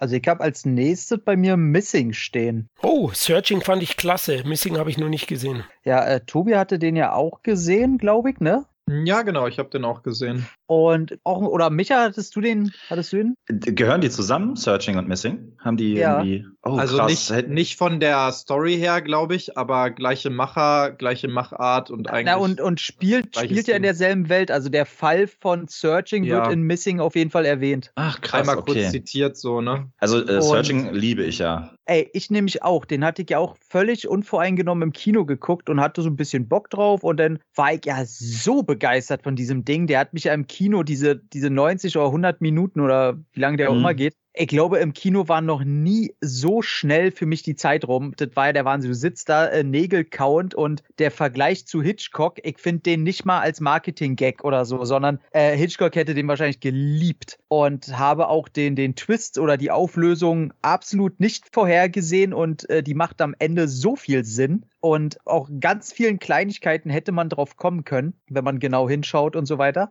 Aber ähm, hatte da auch so ein bisschen Angst jetzt vor äh, Missing, weil du hattest natürlich äh, mit der Prämisse, dass ein Vater seine Tochter sucht, äh, damit kann ich mich immer ein bisschen mehr identifizieren, weil Vater-Tochter-Konstrukte aus irgendeinem Grund bei mir emotional immer extrem fruchten. Und diesmal soll es halt ein afroamerikanisches Mädchen sein, was sich darüber wundert, dass ihre Mutter einfach aus dem Urlaub nicht mehr wiederkommt und sie halt danach forscht, was da los ist. Hatte ein bisschen Angst davor und auch in den ersten 20 Minuten brauchte ich ein bisschen, bis ich mit ihr warm wurde, weil er ist halt ein Teenager-Mädchen mit all den Teenager-Einstellungen und ich sag mal Handlungen und Charakteristika und so. Aber wenn so die ersten Bausteine so ineinander gesetzt werden, wie sie die Art und Weisen, wie sie probiert an Sachen zu kommen, dass sie viel zu intelligent ist für ein 16-jähriges Mädchen, geschenkt. Und auch, die könnt direkt beim FBI selber anfangen. Mit den ganzen Komplett, Ermittlungsansätzen. Das könnte ich bei uns als Fortbildung zeigen.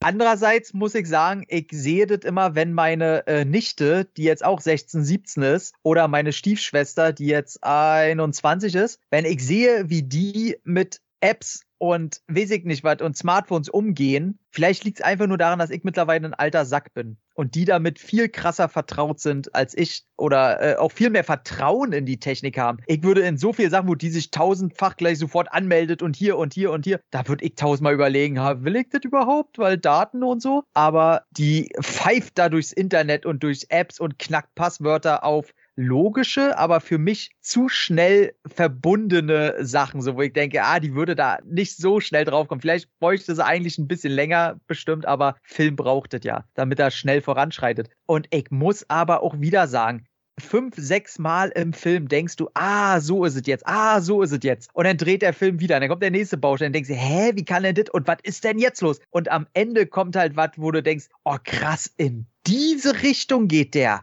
Das ist ja heftig. Auch wenn er eine Sache im Film falsch macht, wo ein Baustein, was halt am Ende als Twist verkauft wird, wenn man weiß, wie Filme funktionieren, dann errät man das leider ein bisschen schnell und denkt sich schon, ah, okay, das wird irgendwas damit zu tun hat. Und das kam bei mir dann auch. Aber inwiefern und warum und überhaupt, das war immer noch mega überraschend. Und ich muss wirklich sagen, dass ich den nur mini, minimal schlechter finde als Searching, was aber denn am Figurenkonstrukt liegt. Und ich finde, der ist genauso stark und der war ja wieder sehr erfolgreich bei geringem Budget und Teil 3 wird da auf jeden Fall kommen, denke ich. Und ich muss sagen, ey, hatte wieder 90 Minuten im Kino, die einfach so was von Spaß gemacht haben. Das Rumrätseln, die Inszenierung, ach, geil.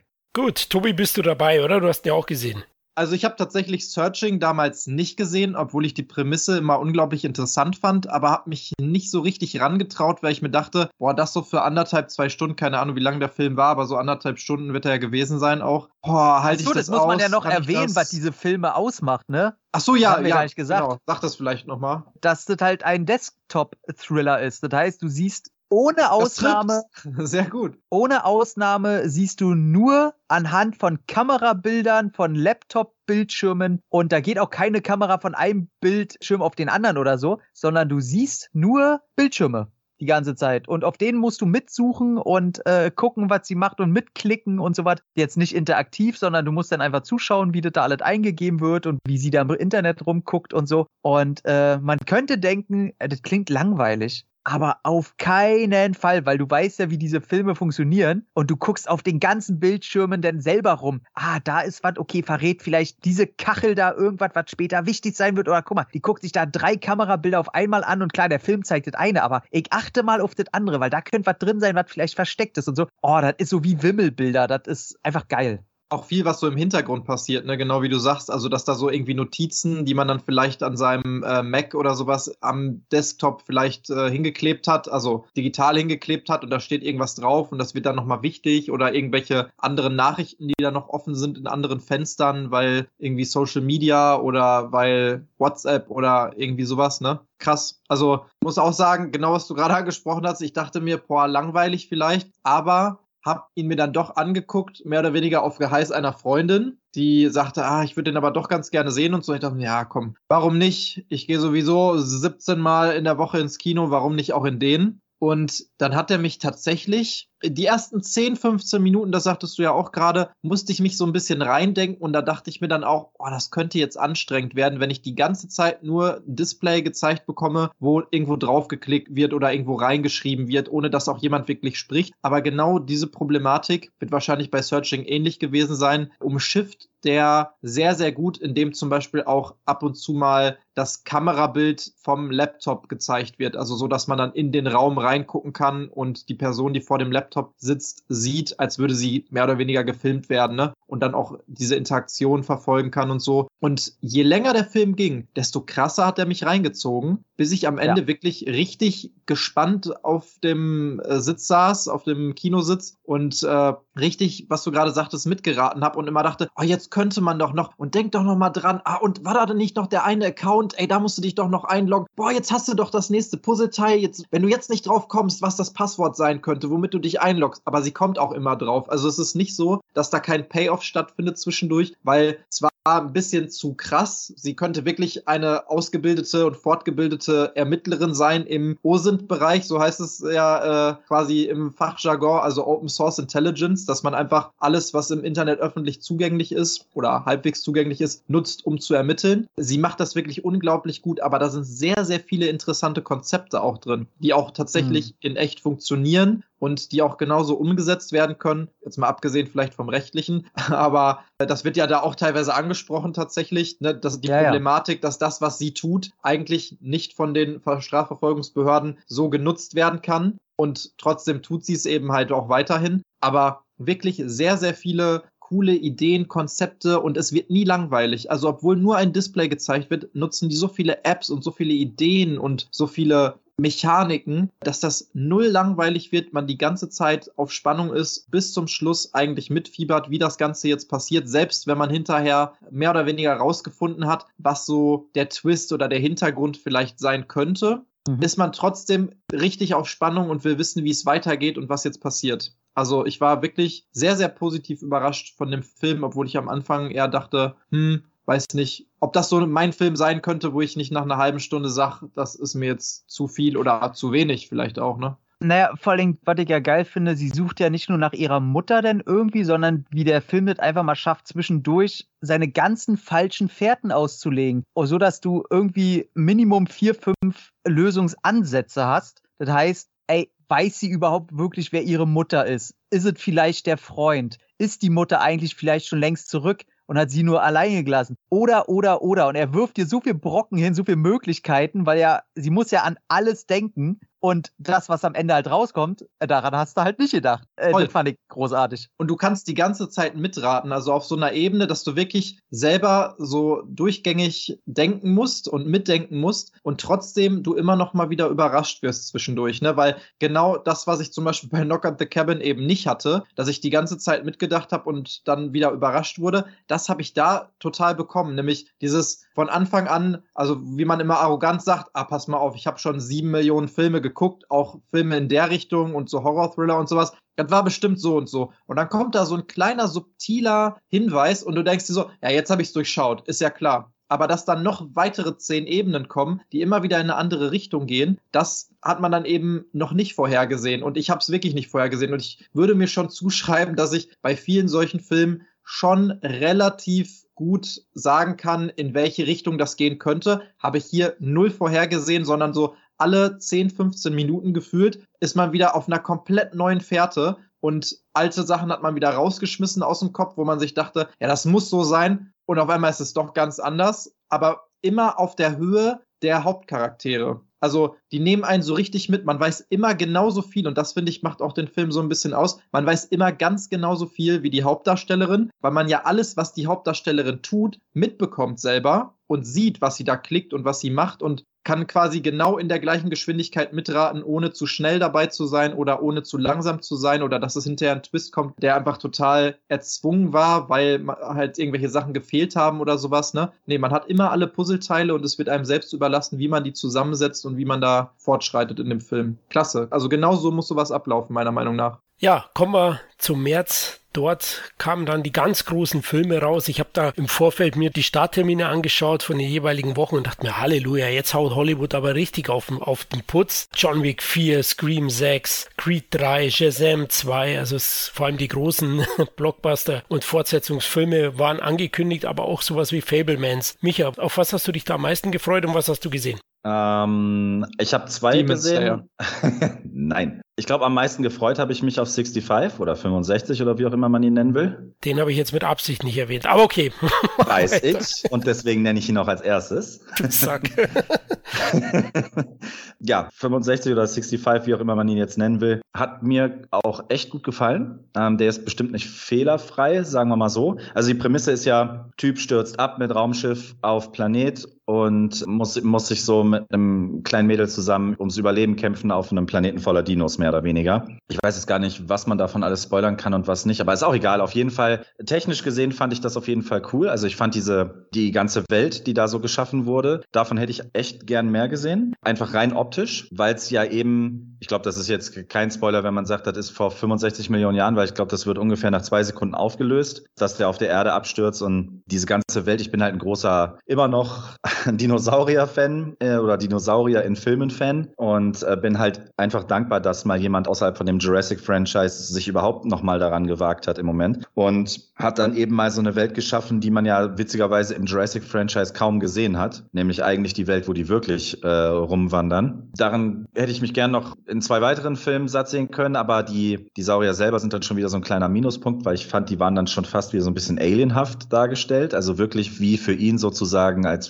Fremdwesen so in ihrer, in ihrer Art, wie sie so inszeniert wurden, dargestellt und ja, der hat jetzt nicht so seine Stärken. Ich finde, dass Adam Driver zusammen mit dem kleinen Mädel zusammen eine ganz gute Chemie hat, was schwierig ist bei Adam Driver, weil der sehr gut in bestimmten Arten von Filmen aufgehen kann, aber er wird, glaube ich, nie ein großer Comedian, meiner Meinung nach. Und es gibt dann so zwei, drei kleine, niedlichere Momente zwischen den beiden, die das wieder wegmachen und so. Insgesamt finde ich auf jeden Fall, spielen die beiden ganz gut zusammen. Die eigentliche Bedrohung, die es aber in dieser ganzen Geschichte gibt, finde ich spannender als die Dinosaurier, weil die, wie gesagt, schon ein bisschen komisch dargestellt werden. Es ist auch ständig dunkel, was natürlich so ein bisschen faul ist, was das CGI angeht. Und der verpulvert auch wirklich, also die, die Trailer haben auch wirklich jeden guten optischen Moment verpulvert schon. Also man geht nicht ins, ins Kino und sieht nochmal irgendwas krasses Neues, was man nicht schon im Trailer gesehen hat. Das ist leider so. Ich finde den aber rund, weil er auch wieder nur so 90 bis 100 Minuten lang dauert. Es gibt so zwei, zwei, drei kleinere Details, die ich einfach nett finde. Es wird kein Halt gemacht vor, ich glaube, einmal wird so ein kleiner Baby-Dino vor seinen Augen gekillt und so, so Geschichten, mit denen man da im Moment nicht gerechnet hätte, wenn man vor allen Dingen äh, blaue dressierte Raptoren von Jurassic World noch gewohnt ist und so ein Schwachsinn. Und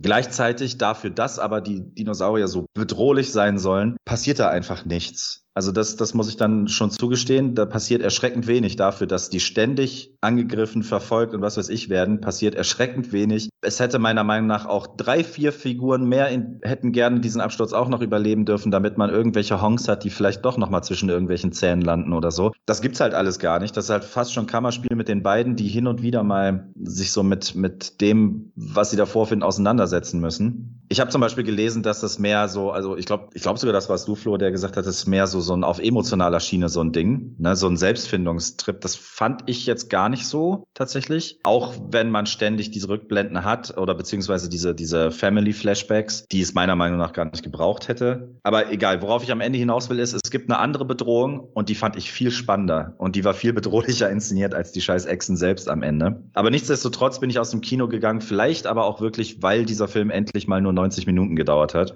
Ja, wirklich. Manchmal ist so eine Story auch nach 90 Minuten einfach vorbei. Das habe ich eben schon bei, bei Babylon gesagt. Das könnte ich noch bei drei, vier anderen Filmen erwähnen. Wo ich aber das Gefühl habe, so, ja, okay, der hat jetzt so seine Story auserzählt. Ich wurde jetzt unterhalten. Das war so ein, das war so ein Popcorn-Kino, genau das, was ich wollte. Nicht genau das, was ich wollte, aber es war so ein bisschen Action, bisschen Grusel, bisschen Science Fiction, ein bisschen Gefühle. Im Endeffekt eine runde Sache, aber auf so einem Durchschnittslevel, sag ich mal. Aber ich würde ihn jetzt empfehlen. Okay, du hast mich ja kurz genannt. Wir, wir beide hatten ja schon ein bisschen geschrieben drüber, oder wir, ja. wir vier im, im, in unserem WhatsApp-Chat. Und ähm, ja, du weißt ja, ich sehe es ein bisschen anders. Ich bin jetzt nicht so weit weg bei dir. Du hast vieles, ja, viele Argumente mir jetzt schon weggenommen, indem du eben gesagt hast, passiert sehr wenig. Das ist es. Dann, ich meine gar nicht Selbstfindungstrip, sondern ein sentimentales Trauerbewältigungsdrama.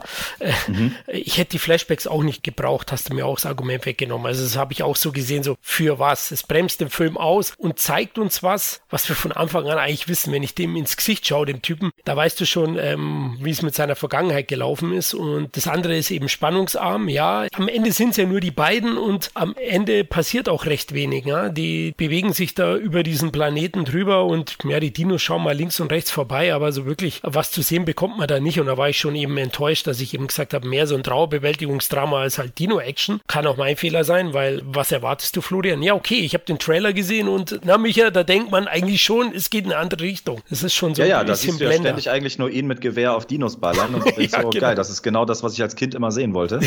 genau. Ich habe auch an die. Dino Riders gedacht. genau, Dino Riders, ja genau, genau das habe ich im Kopf.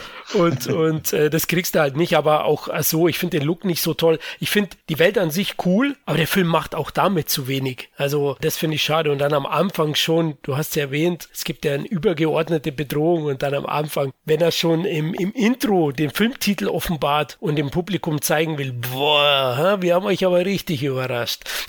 Musste ich schon schmunzeln. Ja, das war doch schon klar. das war klar, bevor ich im Kino war, wo ich den Titel schon gelesen habe. Und ähm, ja, am Ende eben finde ich, wäre er bei Netflix besser aufgehoben, weil er einfach so dahin dümpelt und äh, auch recht vorhersehbar ist. Ist okay. Also ich glaube, ich habe fünf von zehn gegeben. Es ist okay, kann man sich anschauen, aber im Kino nicht. Also klar, die Laufzeit ist dann ein Punkt, genau wie Knock at the Cabin. Der geht auch nur 90 Minuten. Wenn du die zwei anschaust, das ist so viel wert wie, wie John Wick und qualitativ nicht, aber, aber laufzeittechnisch. Also ich kann ihn jetzt nicht wirklich empfehlen. Ich kann sagen 99 Cent, Leute, dann schlag zu und wenn ihr gut schlafen wollt, ebenfalls. Ja, ich fand den, äh, nur kurz dazu, ich fand den sehr sympathisch. Der hat mich so in die 90er zurückgeholt. Ey, einfache Prämisse, 90 Minuten, er muss auf die Kleine aufpassen, ab durch den Wald, weil die Story ist ja wirklich, ey, Kleine, wir müssen da hinten, guck mal, siehst du da hinten den Berg, siehst du da hinten die Metallteile, da müssen wir hin, um wieder wegzufliegen. Cool, was ist da zwischen uns? Naja, so zwei, drei verschiedene Dino-Arten, die uns alle, alle ans Bein pissen wollen und äh, ab geht's. Die erste Hälfte ist hell, die zweite Hälfte ist dunkel. Das ist alles so eine einfache Prämisse, diesen Film, dass ich den einfach nur lieben muss. Nichts verkompliziert,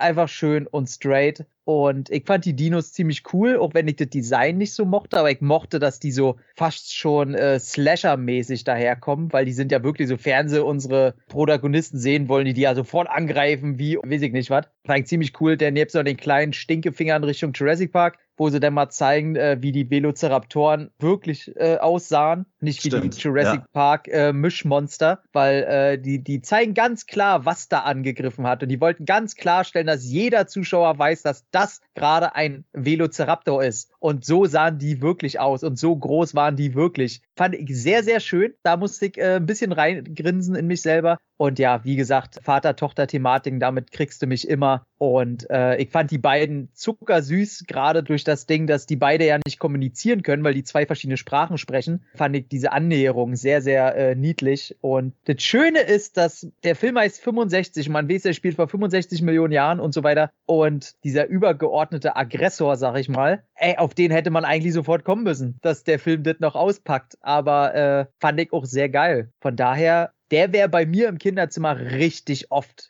gelaufen. Also vielleicht so, vielleicht gucke ich Dragonheart und danach nochmal eine Runde 65 und dann wäre das mhm. wahrscheinlich sehr oft ein geiler Sonntag gewesen. Also da wette ich, da wären dir die Haxen eingeschlafen, weil du warst bestimmt wie ich ein, ein hippeliges Kind und der Film ist ja, also weil du sagst, nee. die, die, wird vor was beschützt, vor was denn? Vor giftigen Bären, die sie pflückt oder, also vor vielen Dinos wäre die nicht beschützt, sorry, aber es ist ja Armutszeugnis gewesen. Also, ich, also glaub, ich, ich glaube, da bist, du bist ein Opfer da deiner Erwartung. Also ich finde, dass die Welt an sich, aber die wissen ja selber nicht, was die erwartet. Und ich finde gerade diese Angst, dass man nicht weiß, was hinter de dem nächsten Baum wartet, mir hätte das auch gereicht, wenn da ein einziger Dino vorkommt, weil das wissen die ja nicht, dass keine Dinos um die rum sind. Also die, die Angst, auf diesem fremden Planeten zu sein, die hat mir schon völlig gereicht. Also mich hatte überhaupt nicht gestört, dass da relativ wenig Dinos vorkommen. Ich fand tatsächlich, es gab so zwei, drei Momente, da fand ich das richtig spannend. Das war schon fast eher so wie Blair Witch Project, wenn du einfach nur das, das Gebrüll im Hintergrund gehört hast. Und die ja. gucken so durch die Bäume und wissen gar nicht so, ist da jetzt was, ist da nichts, bilden wir uns das ein, wie groß ist das und so. Hätte man eigentlich so ein bisschen noch mehr auspacken können und dann am Ende vielleicht mit so einem großen Knall kommen können oder so. Aber ja, Nein, also dramaturgisch finde ich, ist der Film dann doch sehr lame. Aber okay, ist Geschmackssache. Wenn ihr bei uns Spaß hattet, äh,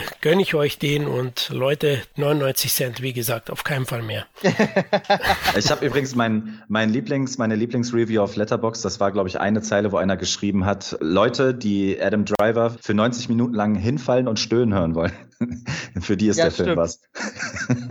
ja. Okay, gut. Ich glaube, jetzt wird auf Prime gewartet. jetzt zahlt keiner mehr 99 Cent. Ja, Tom, was hast du noch im März gesehen? Der nächste auf meiner Liste wäre denn jetzt Creed 3? Nee, falsche ja, Melodie. Äh, ja, Rocky ist ja. Kommt mein, aber auch drin vor. Ja, tatsächlich ja, die ganze, ganze Rocky-Franchise ist ja mein zweitliebstes Franchise nach äh, Hellraiser. Das heißt, ähm, ich habe ja auch zu jedem Film, auch zu Creed, äh, einen eigenen Podcast schon gemacht und wir haben da jeden einzelnen Film durchgenommen. Und natürlich haben wir auch schon Creed 3 vor kurzem jetzt aufgenommen. Das wird einer der nächsten Folgen. Wahrscheinlich ist die schon raus, wenn das jetzt rauskommt. Ja, was soll ich sagen? Ey, ich mache es kurz, weil ich schon so viel über diesen Film jetzt gequatscht habe und auseinandergenommen habe. Und ich gucke auf die Uhr und ich will jetzt nicht schon wieder einen 20-Minuten-Monolog halten. Für mich ist Creed 3 der schlechteste Film aus dem gesamten Rocky-Franchise, auch weit hinter Rocky 5, der schon beschissen ist. Es war eine Riesenenttäuschung und ich will ja nicht mehr über diesen Film reden. Ach du wieder. Wow, also erstmal erstmal Rocky 5 ist auf keinen Fall beschissen. Der ist der schlechteste Rocky-Film, aber ja, beschissen ist ja, der Film nicht. Das stimmt, Rocky 5 ist äh, unteres Mittelmaß. Beschissen will ich auch nicht sagen. Ja. Okay, danke. Nee, hast du recht, hast einfach recht. Tobi, du findest ihn ja besser, oder? Ich finde ihn auf jeden Fall besser, ja. Gab aber auch einige Sachen, die mich tatsächlich daran gestört haben. Ich fand ihn jetzt aber auch nicht so schlimm wie, äh, wie Tom, würde ich sagen. Es gab auch einige Sachen, die mir gut gefallen haben. Vor allen Dingen wieder, und da sind wir beim Thema, können direkt an Ant-Man anschließen. Jonathan, heißt er jetzt eigentlich Jonathan Mayers oder Jonathan Majors? Also wenn er der Sohn von Lee Majors ist, den schreibt man genauso, der, der heißt Lee Majors, aber ich weiß es nicht. Ja, wie auch immer, wir wissen alle, wer gemeint ist. Der, der jetzt sich auch nicht so wirklich mit Ruhm bekleckert hat in den letzten äh, Tagen und Wochen, leider, weil ich eigentlich äh, finde, dass, Kann man das, du meinst mit der Körperverletzung? Ja, so generell mit vielen Sachen. Also es war jetzt nicht nur die eine Sache, sondern auf einmal gab es ja irgendwie 100 Meldungen von irgendwelchen Leuten, die gesagt haben, dass er vielleicht doch zumindest nicht so ein ganz so netter Typ sein könnte, wie er äh, erstmal den Einschein gemacht hat, ohne dass da jetzt irgendwas großartig bestätigt ist oder so, aber nicht nur diese Körperverletzungsgeschichte, weswegen er, glaube ich, auch festgenommen wurde oder sowas, wo man aber noch ja, nicht weiß, was da genau hintersteckte. Ne? Also ich habe auch. Na, jetzt dem, ja schon. Jetzt ja, also, schon. Man hat zumindest ein paar Sachen gelesen, die da noch hinterher rausgekommen sind, aber generell hatten sich wohl extrem viele Menschen äh, innerhalb der Szene gemeldet, die gesagt haben, ja, die hatten so Run-ins mit ihm an verschiedenen Sets und äh, auch schon davor und so und äh, äh, die wären alle nicht so nett gewesen. Aber gut, weiß man nicht, was dahinter steckt. Auf jeden Fall gab es ein bisschen negative Presse. Das kann man, glaube ich, festhalten. Find ihn aber nichtsdestotrotz, gerade als Arschlochcharakter auch hier in dem Film, wirklich wieder sehr, sehr gut. Er ist der Antagonist, genau wie in Kang. Er sieht unglaublich krass aus. Also, wenn man ihn das erste Mal sieht ohne Shirt, also wirklich, vor allen Dingen sagt er noch irgendwie dazwischen, er ist ja auch schon relativ alt, das macht der Film auch klar, dass der Charakter auch schon relativ alt ist, kommt gerade aus dem Gefängnis nach 18 Jahren, glaube ich, und sagt dann, ja, ich habe mich fit gehalten. Dann zieht er das Shirt aus und du denkst dir so, yo, Du hast dich offensichtlich wirklich fit gehalten. Ist doch im Knast normal, oder? In den Filmen habe ich das immer so mitgekriegt. Wenn man nichts anderes zu tun hat in seinem Leben, offensichtlich. Aber er spielt wirklich auch sehr, sehr gut. Ich finde, der hat viele interessante Änderungen. Und mit interessant meine ich jetzt weder positiv noch negativ, aber viele interessante Änderungen zu den Filmen davor. Ist mir insgesamt aber zu wenig krasse Box-Action, das, was ich von so einem Film erwarte, und zu viel Herzschmerz, Melancholie-Film, wo es dann doch irgendwie viel mehr um Dialoge und das Ganze drumherum geht, anstatt um diese richtige Action. Das soll die Story auch so ein bisschen transportieren. Das ist im Prinzip mehr oder weniger so am Ende der Karriere von eben Creed angekommen und nicht so den Anfang wie noch Creed 1 oder Creed 2 auf der Höhe seines, seines Tuns und Seins. Aber weiß nicht, da passiert mir zwischendurch dann doch weniger, weil ja weniger als ich eigentlich erwartet hätte oder gehofft hätte, weil wenn ich in so einen Film reingehe, dann gehe ich da rein für die geilen Szenen, für die Trainingsmontage, für den geilen Soundtrack, wo ich sehe, wie die sich äh, fertig machen, für die geilen Fights und so. Und davon hat der Film eben nicht ganz so viel und dafür dann eben aber doch ganz viel so, oh, wir sprechen über unsere Probleme und alles ist doof. Und vor allen Dingen finde ich, dass Michael B. Jordans Charakter, also Adonis Creed, zu einem ziemlichen Arschloch verkommt innerhalb dieses Films und irgendwie auch nicht das Ganze wieder so ein bisschen umdreht zum Ende hin. Also so wie es ja meistens ist, dass man sich am Ende denkt, ja, okay, ich kann jetzt aber nachvollziehen, warum er so gehandelt hat. Am Ende denke ich mir immer noch, nee, Junge, du warst hier irgendwie auch schon ein Arschloch und du bist auch irgendwie immer noch so ein bisschen eins und ich finde, der macht sich so ein bisschen unsympathisch insgesamt als Charakter, obwohl er selber ja sich inszeniert hat als Film. Ne? Also er hat selber Regie geführt, äh, meine ich, bei dem Film, oder? Ja, hat er, ja. Das, ja. Wollte, glaube ich, ein bisschen mehr, ein bisschen mehr Tiefgründigkeit in, in die Geschichte bringen, in die Charaktere und so und eben nicht nur Action bringen. Aber es ist für mich so ein bisschen in die falsche Richtung gegangen. Aber die coole Inszenierung der Szenen, die es dann eben gibt, also der Action-Szenen, der Box-Szenen, die finde ich, reißen es für mich dann doch auch hier und da wieder raus. Aber so richtig krass überzeugt hat er mich jetzt auch nicht. Fand ihn aber auch nicht schlecht. Okay, bin ich wahrscheinlich eher bei dir. Also ich habe ihm sechs von zehn gegeben, ähm, am Anfang sieben, aber nach dem ein, zwei Tage Schlafen habe ich mir gedacht, ah, hm, es gab so ein paar auch da Entscheidungen, die mir nicht gefallen haben. Wie du sagst, äh, finde ich Greed einfach nicht so sympathisch wie Rocky. Ist ein verwöhnter Balk, dessen Konflikte und, und Entscheidungen ich oftmals nicht nachvollziehen kann. Dann macht der Film einen lächerlichen Move, ohne einen Profikampf jemals gemacht zu haben. Titelfight für, für den Spezi,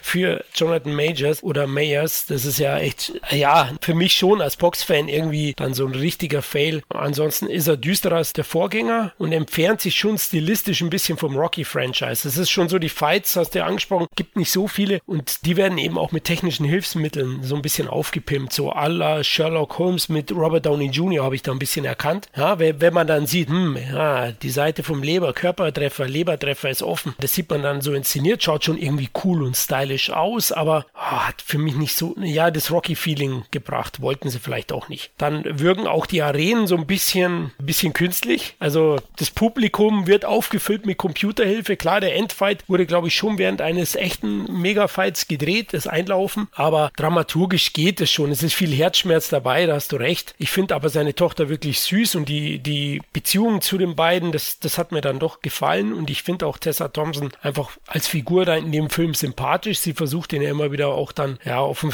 richtigen Weg zu bringen. Aber klar, also insgesamt war ich auch ein bisschen enttäuscht, würde auch sagen, nach Rocky 5 oder mit Rocky 5 so der schwächste Film von dem Franchise. Umso überraschter war ich, was für ein Hit der Film ist. Aber okay. Wie soll es denn eigentlich weitergehen jetzt danach? Also soll es noch einen vierten Creed-Teil geben? Oder ich habe schon ein bisschen was von dem einen oder anderen Spin-off irgendwie mal gehört oder so. Äh, also der hat jetzt nach dem Erfolg Gespräche gehabt und wie es aussieht, soll, ich weiß noch nicht, ob es gegreenlightet wurde, hat aber auf jeden Fall so geklungen, ähm, ist jetzt Amazon mit an Bord und es soll ein nächster Creed-Film kommen, ein Drago-Spin-off. Äh, sie arbeiten hinaus auf ein Spin-off mit seiner Tochter und es soll eine animierte Serie rauskommen. Okay, na gut. Und Stallone hat sich auch gerührt, Rocky 7 wäre wieder möglich, irgendwie so. Auch naja, haben nee, wir schon nee, gesagt, nee, ja. dass Stallone nicht mehr dabei ist jetzt im dritten Teil? Nee, haben wir noch nicht nee, gesagt. Finde ich schade. Das nimmt dem Film einiges, finde ich. Weil das hat dem Film, also den Creed 1 und Creed 2, hat das schon sehr viel gegeben. Gerade diese Beziehung eben zwischen Creed und Rocky und eben so dieses Weitergeben an die nächste Generation. Ich finde, das hat sehr, sehr viel gefehlt innerhalb dieses Films. Also auch dieser Mentor, der ihn wieder auf den rechten Weg bringt und sowas. Das hätte dem Ganzen vielleicht noch einen ordentlichen Schlag nach oben verpasst, um mal im Boxing-Jargon zu bleiben. Dafür hat er ja seine Adrian, ne? also seine Frau ähm, und den einen Trainer, ich weiß gar nicht, wie er heißt, aber, aber den sieht man zu wenig, da hast du schon recht. Ja, der macht auch nur das, was er ihm sagt halt. Ne? Genau, richtig, ist eher so ein Chef-Angestellten- äh.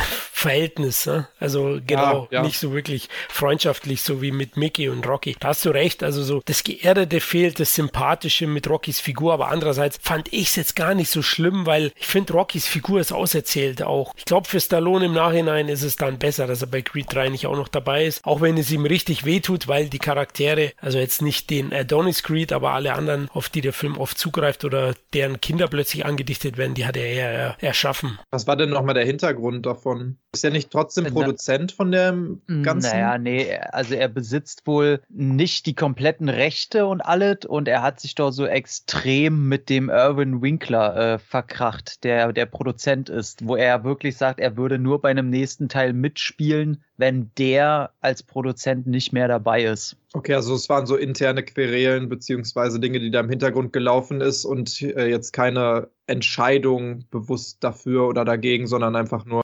Ja gut, es gab schon auch kreative Differenzen bei Creed 2, da war Stallone schon auch nicht zufrieden, aber ich glaube, das war, war nichts, was nicht überbrückbar wäre, aber das andere kam dann eben noch eins zum anderen und Stallone fühlte sich dann auch wenig wertgeschätzt. Ne? Also heute sagt man das, glaube ich, so, wenig wertgeschätzt und auch nicht gefragt und dann hat, ist es wohl eskaliert, aber wer weiß, ich weiß noch, wie Stallone mit dem Millenniums-Boss Avi Lerner auch äh, gebrochen hat und jetzt können wir uns bald freuen auf Expendables 4.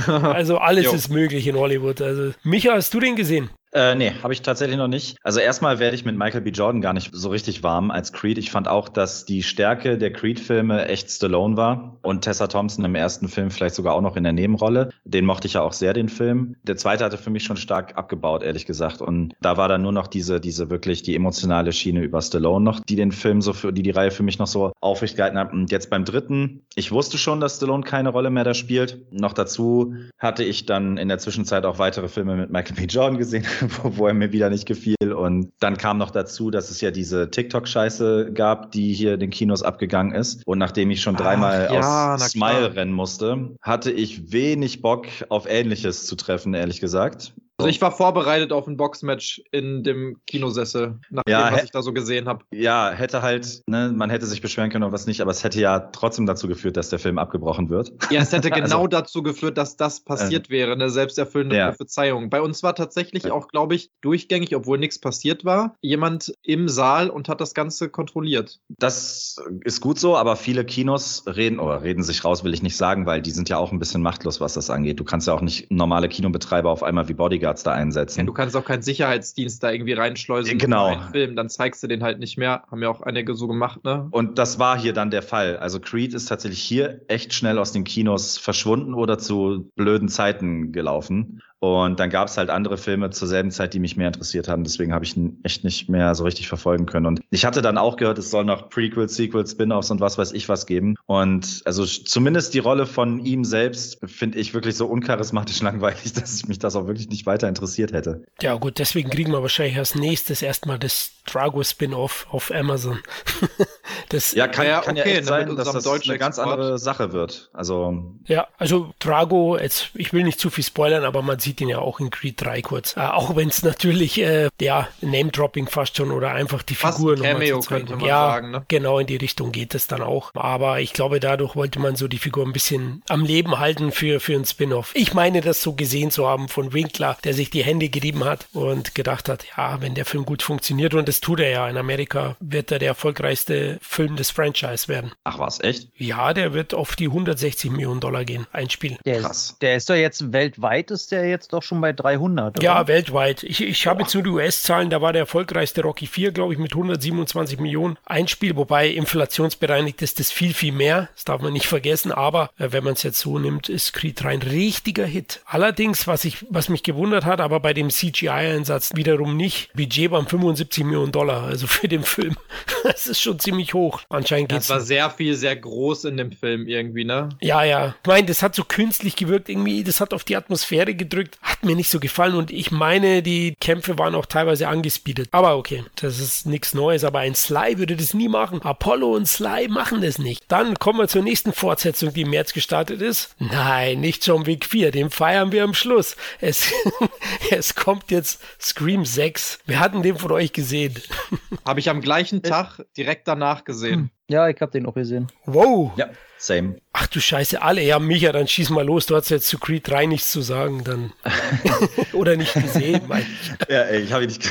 ja, also ich muss dazu sagen, dass Scream lange Zeit für mich so von der Bildfläche verschwunden ist. Ich habe auch den fünften erst dieses Jahr jetzt gesehen. Hatte also so den Genuss, quasi beide hintereinander zu gucken, mehr oder weniger. Und war dann doch erstaunt, wie krass schnell ich wieder in diesem Scream-Feeling drin war. Über den fünften und den sechsten weil wir ja gerade das Rocky-Franchise hatten und so, muss ich dem Scream-Franchise wirklich zugestehen, dass es auch nicht schlecht ist. Das ist immerhin jetzt schon der sechste Film und das ist immer noch so ein Niveau, das echt auf einem echt gehobenen Level läuft, muss man sagen. Also vor allen Dingen, wenn man sich dann auch mal so an Halloween orientiert und anderen, die wirklich da auch schon gescheitert sind, was das angeht mit dem einen oder anderen Film. Also mir persönlich zum Beispiel gefällt Scream 6 jetzt nicht ganz so wie der fünfte, aber wirklich, also das ist jetzt dann Kritik auf einem höheren Level, weil ich fand die beide immer noch sehr unterhaltsam. Ich finde auch Jenna Ortega, die ich witzigerweise über Wednesday gar nicht kannte. Also die ist für mich bis dato ein unbeschriebenes Blatt gewesen. Die wächst so ein bisschen. Wenn es jetzt noch ein Scream 7 gäbe oder geben würde, würde ich behaupten, dass sie so langsam in die Hauptrolle oder Hauptfigur wächst, weil eben die Hauptdarstellerin, und das ist mein Hauptkritikpunkt, das war aber dann tatsächlich auch schon bei Scream 5 der Fall, die hat nicht viel Screenpräsenz. Also ich glaube, die wird nicht noch irgendwann mal einen Oscar gewinnen oder sowas. Bei Scream 6 hat sie sich so zwei, drei Gesichtszüge mehr schon antrainiert. Das, das sei ihr gegönnt. Aber in der Story meine ich zu erkennen, dass man sie auch so ein bisschen von der Verantwortung der Hauptrolle so ein bisschen wegholt. Ich fand bei Scream 6 auch schade. Davon hatte 5 zum Beispiel noch ein bisschen mehr gelebt, meiner Meinung nach, dass dann doch noch der ein oder andere alte Charakter nochmal, also wirklich der ein oder andere Hauptcharakter mehr noch aufgetaucht ist als im sechsten. Ich muss jetzt auch nicht in jedem Film diesen Nostalgie-Effekt bis zum, bis zum Ende durchtanken, aber bei 6, wer war das nochmal? Jetzt überlege ich gerade, wer da nochmal so aufgetaucht ist. Ähm, mir fällt ihr Name gar Hayden. Panettiere. Äh, ja, Hayden Panettiere. Klitschkos Ähm, Angebetete. Jo, stimmt. Oh Gott, das ist ja komplett verdrängt. Naja, Da habe ich immer jeden- dieses Meme im Kopf mit diesem Hamster und der Riesenbanane. Und daneben Ja. dieses Bild, wo Klitschko und sie und sie geht ihm so ungefähr bis zur Hüfte Hand in Hand irgendwo entlanglaufen. Ja, was wollte ich jetzt eigentlich sagen? Ach so, genau. Also Hayden Panettiere zum Beispiel. Wie formuliere ich das jetzt, ohne böse zu klingen? Bei, bei Scream 6 bringt einen die Botox-Parade so ein bisschen raus, was bei 5 noch nicht ganz so schlimm ist. Aber auf der Krass, anderen ne? Seite, ja, also finde ich schon. Finde ich wirklich krass dafür, dass eigentlich Ghostface, also dass da schon Ghostface rumrennt.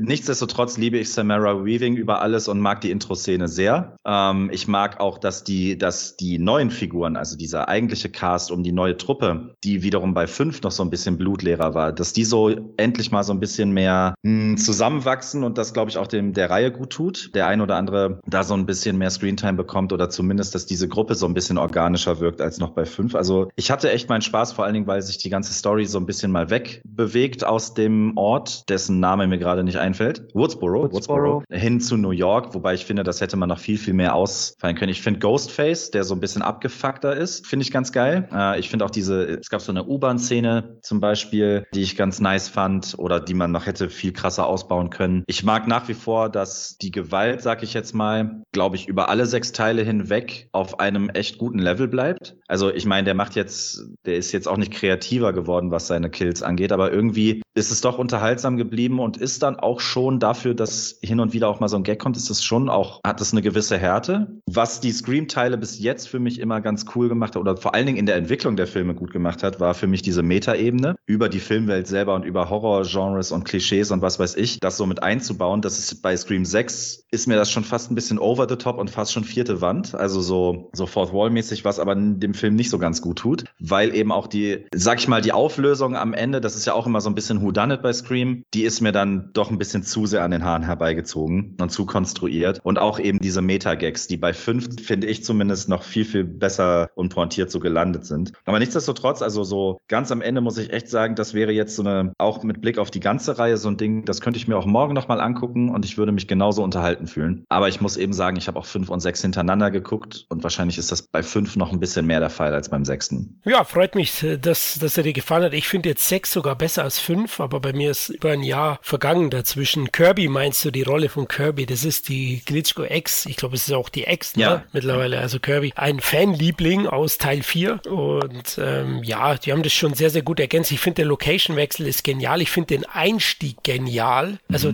der ist ja auch mal untypisch fürs Franchise. Da dachte ich, what the fuck, was macht ihr? Gut, ja, wie du sagst, am Ende des Films ist es dann doch schon wieder so eher das Typische, aber der schlägt da ein paar sehr, sehr schöne Haken und eben, wie gesagt, das Im Groß- wahrsten Sinne. im wahrsten Sinne des Wortes. Und die Großstadt-Location ist gut. Und ich finde es auch sympathisch, dass man jetzt nicht schon wieder Sydney dazu holt. Ja gut, äh, den Dewey, der, der musste ja in fünf dran glauben. Aber Gale allein reicht mir dann schon am Ende, ja. Von den alten. Die, die hat mir zum Beispiel nicht gereicht. Ich fand, dass äh, Sydney Press, oh mein Gott, wie heißt sie denn? Neve Campbell, Ja. mit den wenigen Minuten, die sie im fünften bekommen hat, viel, viel mehr gerockt hat, weil das noch, da, das warte so ein 90er-Feeling, wie sie dann auch so meinte, ich bin Sydney fucking Prescott, so, ich werde mit dem schon fertig. fand ich viel geiler, ehrlich gesagt, als leider Courtney Cox, dessen Figur fand ich schon immer so halb sympathisch nur. Aber gut, das kann ja jeder anders sehen. Ich glaube, jeder hat da so seine Lieblingsfiguren immer in, in der Reihe. Ja, bestimmt. Und, und Sydney passt halt Woodsboro dann fast besser dazu als New York. Ja, äh, Gale stimmt. war ja dann schon immer tätig, ja, in New York und, und da hat das dann schon gepasst. Ich finde auf jeden Fall, die beiden Macher haben da eine sehr, sehr unterhaltsame Fortsetzung abgeliefert. Also sechs hat mir eben wahnsinnig Spaß bereitet und ich gehe ja eh von einem siebten Teil aus. Ja. Auch wenn es jetzt der Film nicht direkt einem verrät, aber der Erfolg des Films wird, glaube ich, dafür sorgen und er wurde ja schon leicht angekündigt.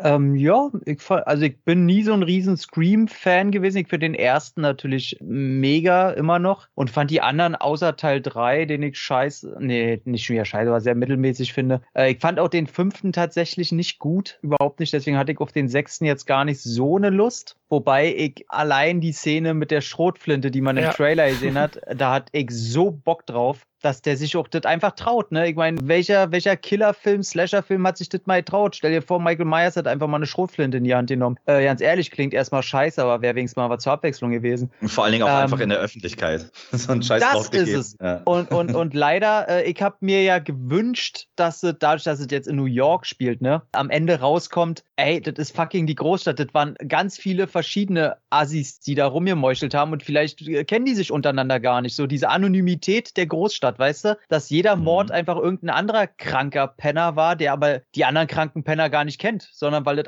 alles so viel Psychos da gibt. Aber leider gibt's wieder eine konventionelle Auflösung, die ich dann auch sehr beschissen einfach fand, weil es rückwirkend einfach nicht wirklich Sinn gemacht hat und fand es auch dann doof. So, also die Auflösung fand ich Quatsch, aber dafür gebe ich, äh, da muss ich mich ja auch recht geben, die Truppe, die ich in Teil 5 mir absolut scheißegal war, allesamt. Egal wer, auch die, die Ortega, auf die da jetzt alle steil gehen, die ich als Privatperson, was ich von der dauernd alles mitkriege, immer unsympathischer finde. Aber als, als Filmfigur in dem Scream-Franchise zusammen mit ihrer Schwester, die mal ordentlich Arsch treten, wünsche ich mir auf jeden Fall im nächsten Teil, dass, wenn die Kills da wieder anfangen, dass die den Strick sofort umdrehen und die Jagd auf die Ghostfaces machen und nichts anderes. Wenn die wieder einfach nur Opfer spielen dürfen, dann äh, springe ich aus dem Fenster. Aber ich finde, diese, diese Truppe diesmal, die so eingeschworen sind, die alle so dieselbe Vergangenheit haben und jetzt so zusammen, diese, was sagen sie im Film Furious 4 oder so? Ja. Ähm, ey, mega sympathisch. Jede Figur von denen äh, fand ich richtig cool. Somit für mich Licht und Schatten. Ich finde im Gegensatz zu den meisten den, den Intro-Kill, also alles, was nach der Gasse passiert, fand ich cool. Was denn im Apartment passiert. Das meinen ja alle, also meine ich auch. Ja, ja,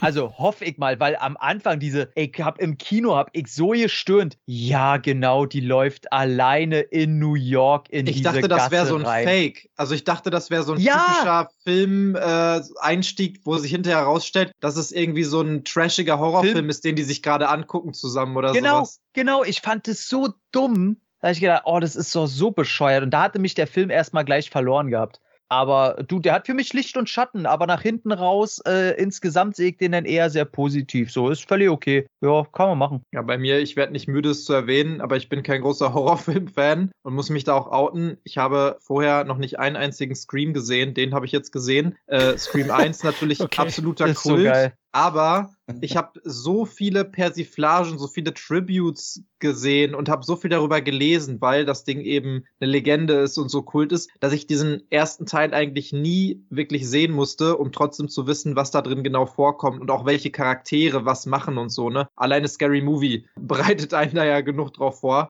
Habe dann noch mal so eine Zusammenfassung zu allen Filmen gelesen, wo ich mir dachte, boah, ist das überhaupt notwendig bei so einer Geschichte wie Scream? Also da wird jemand rumlaufen, hat diese Maske auf und äh, ersticht irgendwelche anderen Leute. Da brauche ich mich ja jetzt nicht großartig drauf vorbereiten. Hab dann aber, weil ich eben vorher Creed geguckt habe, im Kino noch saß für eine Stunde, anderthalb, bis der nächste halt losging und auf einmal so 20 Leute in so Scream-Masken mit so schwarzen Mänteln da rumliefen und tatsächlich auch Fans. Also ich habe sie dann hinterher erkannt als welche, die vorher noch neben mir saßen. Dann sind die auf einmal alle weg und auf einmal kamen da fünf Stück wieder, alle in so Masken und äh, irgendwas. Geil. Da dachte ich mir schon so, okay, was passiert jetzt hier? Gerade vor dem Hintergrund, ne, was dann auch aktuell mit diesem TikTok-Trend in Creed war und auch so ein paar anderer Geschichten, die in den letzten Jahren passiert sind bei so Filmvorführungen, dachte ich mir so, huh, weiß ich nicht aber es war dann im Endeffekt doch witzig, ne? Die haben dann Fotos gemacht mit den Leuten. Und dann dachte ich mir so, vielleicht, ich habe ja ein bisschen Zeit, lese ich mir doch nochmal das ein oder andere dazu durch. Und da war ich heilfroh, dass ich mir sehr viel dazu noch durchgelesen habe und zumindest ungefähr wusste, wer diese ganzen Charaktere sind, eben von Courtney Cox oder von Hayden Panettiere hier, Kirby und so. Weil ohne das hätte mir der Film wahrscheinlich nicht so viel gegeben oder ich wäre recht verwirrt gewesen, ob der ganzen Beziehung untereinander von den ganzen Personen und was da vorher passiert ist, weil es wird ja auch oft zitiert, die anderen Filme, und dachte mir dann so, das ist ja doch ganz witzig, vor allen Dingen diese Metaebene innerhalb der Filme. Also, das ist quasi die Scream-Filme unter anderem Namen mit genau der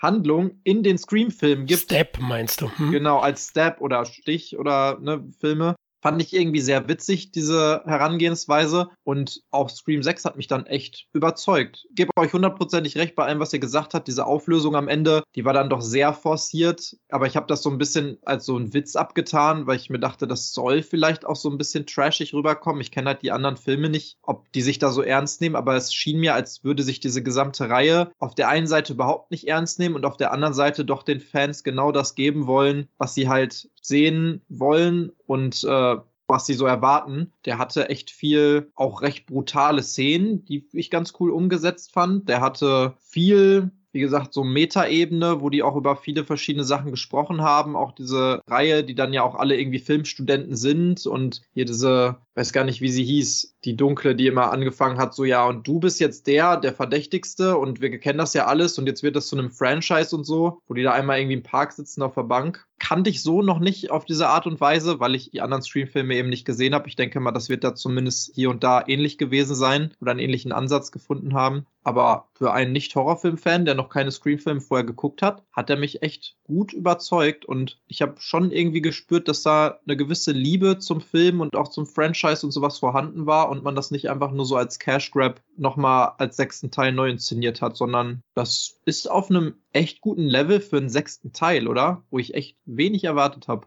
Ja, hast du schön zusammengefasst, würde ich auch sagen. Also für den sechsten Teil ist das auf jeden Fall ein guter und der Micha hat schon gesagt, ich sehe es ja ähnlich. Scream steht schon bei den Horror-Franchise über vielen anderen, weil die Qualität doch sehr gleichbleibend und stabil, sagt man heute, ist Stabilmann ist und da steht er schon über Halloween-Reihe oder Freitag der 13. Bei mir. Es gibt bestimmt da ein paar Leute draußen, die würden jetzt mit dem Messer oder mit der Axt auf mich losgehen. Ja, Kommen wir zur nächsten Fortsetzung und zum finalen großen Film, der heute besprochen wird. Sonne und Beton.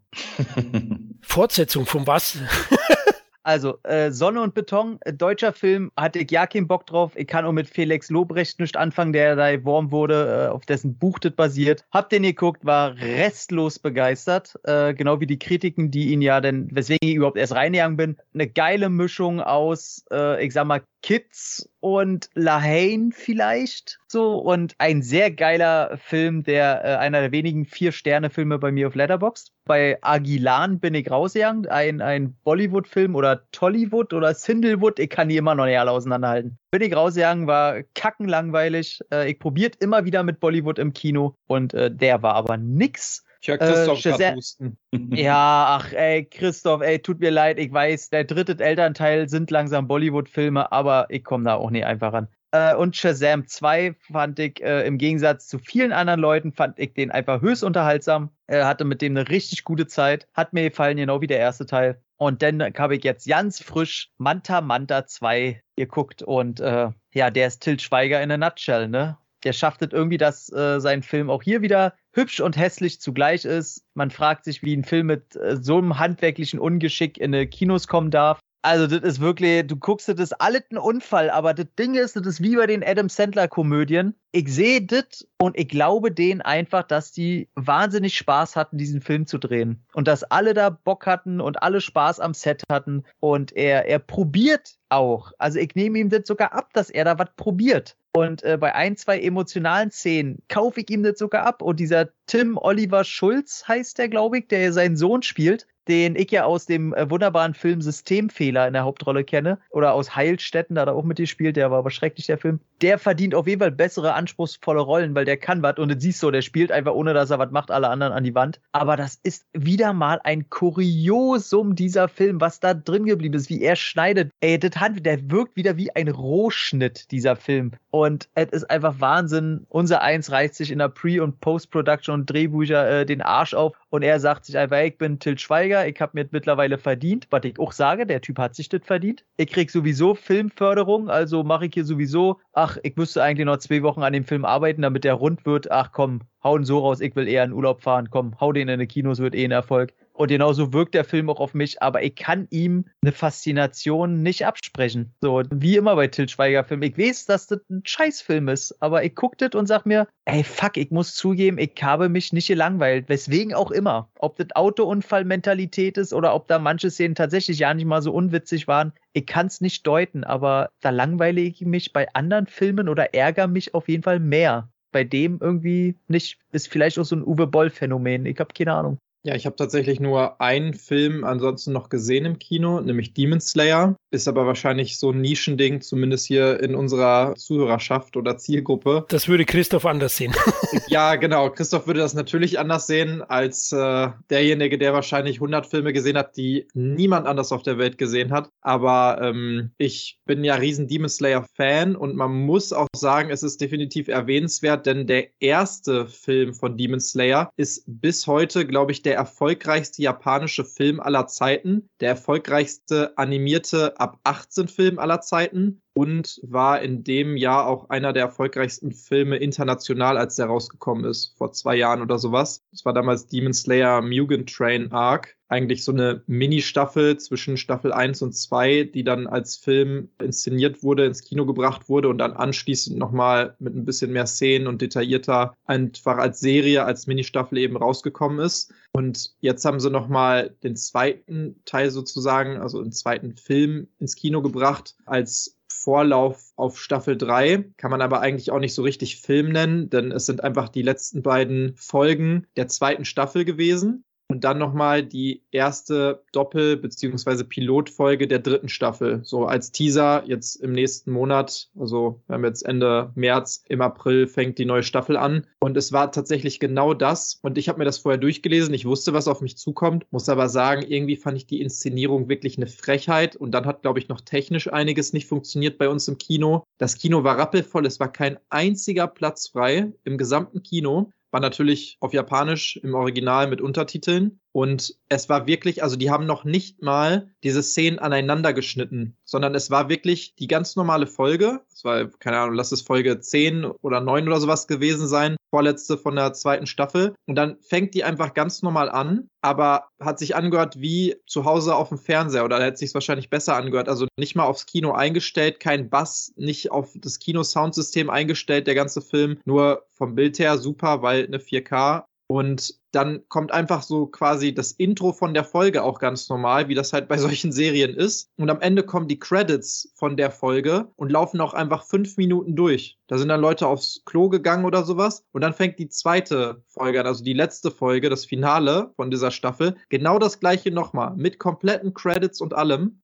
Und wenn das dann aufhört, dann fängt halt die neue Folge an. Also als würde man sie sich im Internet einfach alle nacheinander angucken, ohne dass man da aber die langweiligen Parts, nämlich die Credits, skippen kann. Plus die Untertitel, die waren teilweise komplett übereinander gelegt. Also da waren dann drei Untertitel-Lines einfach aufeinander gelegt, sodass man gar nicht mehr lesen konnte, was da steht. Teilweise mit Zeitverzögerung oder es hat nicht mehr zu dem gepasst, was da gesagt wurde. Das habe ich noch nie erlebt im Kino. Vor allem bei so einer Geschichte. Ich kann es mir nicht erklären Für den Inhalt können die nichts, weil es war klar, dass das nur einfach Folgen der Serie sind und dann nochmal eine neue erste Folge von der neuen Staffel. Aber sowas habe ich noch nicht erlebt. Ich fand es ganz komisch, unabhängig, wie gesagt, vom Inhalt, der immer noch super grandios ist, ganz tolle Anime-Serie, aber da frage ich mich, ob sowas überhaupt möglich ist. Also, das muss doch irgendwie von den Machern auch als Datei so verschickt werden, dass das Ganze halt guckbar ist im Kino. Keine Ahnung. Hab auch dazu nicht viel im Internet gefunden tatsächlich zu der Kritik. Also, ich kann mir nur vorstellen, dass wir einfach Pech hatten im Kino. Und das in wirklich so einem Kinosaal mit äh, mehreren hundert Plätzen, der wirklich ausnahmslos komplett ausverkauft war. Ganz, ganz merkwürdig. So viel dazu. War keine schöne Erfahrung. Vielleicht könnte ich jetzt nochmal von den Leuten, die sich das wirklich angeschaut haben, bitte schickt mal Feedback und schreibt uns äh, oder mir über äh, unsere Seite, über Instagram oder was auch immer, ob das bei euch auch so war, weil ich habe nichts im Internet dazu gefunden und ich bin total perplex gewesen zu dem Ganzen. Vielleicht kann mich ja irgendjemand aufklären. Das wäre schön. Okay, die Akte X. Micha, was hast du noch gesehen außer John Wick 4? Nichts. ich wollte noch voll viel sehen. Dungeons and Dragons und Sonne und Beton und was weiß ich. Und im Endeffekt habe ich mich für nichts entschieden. Ey, ohne Spaß jetzt, komm, was machst du am Sonntagabend? Nichts. Dann kommst also, du mit mir Dungeons and Dragons im IMAX in der OV. Alles klar, bin dabei. Cool. Gut, dann lasst uns zur Hohen Kammer gehen, weil John Wick, der findet ja einen Weg, die Hohe Kammer zu besiegen in Teil 4. Doch bevor er seine Freiheit verdient, so schreibt zumindest der Pressetext von Leonine, bevor er seine Freiheit verdienen kann, muss Wick gegen einen neuen Feind antreten, der mächtige Allianzen auf der ganzen Welt hat und über Kräfte verfügt alte Freunde zu Feinden werden zu lassen. Tja, das ist der ganze Inhalt. Hm. Kann man eigentlich auch so sagen. Und der Rest sind 169 Minuten Action-Wahnsinn aus meiner Sicht. Ich war schwer begeistert im Kino, hab das auch gut getan, hab ein paar Leute heiß gemacht und ein paar danach wütend. Noch nie habe ich, glaube ich, so viel Feedback gekriegt auf irgendeine Letterbox-Kritik, die ich dann in den Social Medias geteilt habe. Also haben mich wirklich einige Leute auch angeschrieben persönlich. Die einen haben genickt, haben gesagt, genau, Florian, du hast recht. Und die anderen anderen haben gesagt, ob mich Leonheim bezahlt hätte. Aber es ist nicht so. Ich finde für wirklich großartig ähm, aufgrund der Action. Aber jetzt möchte ich erstmal dem Tom das Wort überlassen, oder? Ach ey, ich will euch das ja nicht so, so madig reden, weil. Ja, dann lass ähm, es auch. Ich muss aber, also ich, ich finde die ersten drei richtig geil. War mit meiner Dame da. Äh, sie wollte ihn auch unbedingt sehen, weil sie die ersten drei auch richtig geil findet. Und sie da ja auch sehr im Thema Film drin ist und kennt auch die ganzen Macher und hat gesagt, oh, hier und Jet Stahelski und so und kennt sie ja auch alles und findet sie alles cool. Und wir waren beide richtig geil drauf, das zu sehen. Und dennoch noch unser erster gemeinsamer Film im Kino und so pipapo. War doch was ganz groß. Und wir waren alle so auf 100 Prozent Prozent Freude getrimmt. Und es fing, glaube ich, so an nach der ersten halben Stunde, wo wir uns angeguckt haben und auch zuflüstern mussten, sag mal, kann es sein, dass der einfach nicht so gut ist? Und ich habe gedacht, ja, und da waren so viele kleine Sachen, die mir da schon nicht gefallen haben. Das ist einfach, äh, um es runterzubrechen, finde ich das einfach sehr schade, dass die ersten, oder besonders der erste Teil hatte einfach noch einen emotionalen Anker. Der, der war noch schön geerdet. Beim zweiten Teil fand ich schon doof, dass da irgendwelche komischen Fantasy-Regeln mit irgendeiner komischen Münze und Blutschwur und da habe ich gedacht, was ist denn das für eine Rotze? Was soll denn der Scheiß? Und mir, mir hat man diese Erdigkeit so komplett weggenommen. Und bei, beim dritten Teil dachte ich noch, okay, ist der dritte Teil wahrscheinlich der Abschluss, wenn sie jetzt nochmal alles auf den Peak trimmen, alles auf Anschlag. Ja, komm, dann verzeig ihm auch, dass da diese überbordende Action manchmal einfach ein bisschen zu viel und Quatsch ist. Aber ist ja der Abschluss okay. So, und jetzt kommt der vierte Teil raus und der setzt selbst darauf nochmal eine ganze Schippe Quatsch. Und da habe ich gesagt, ne,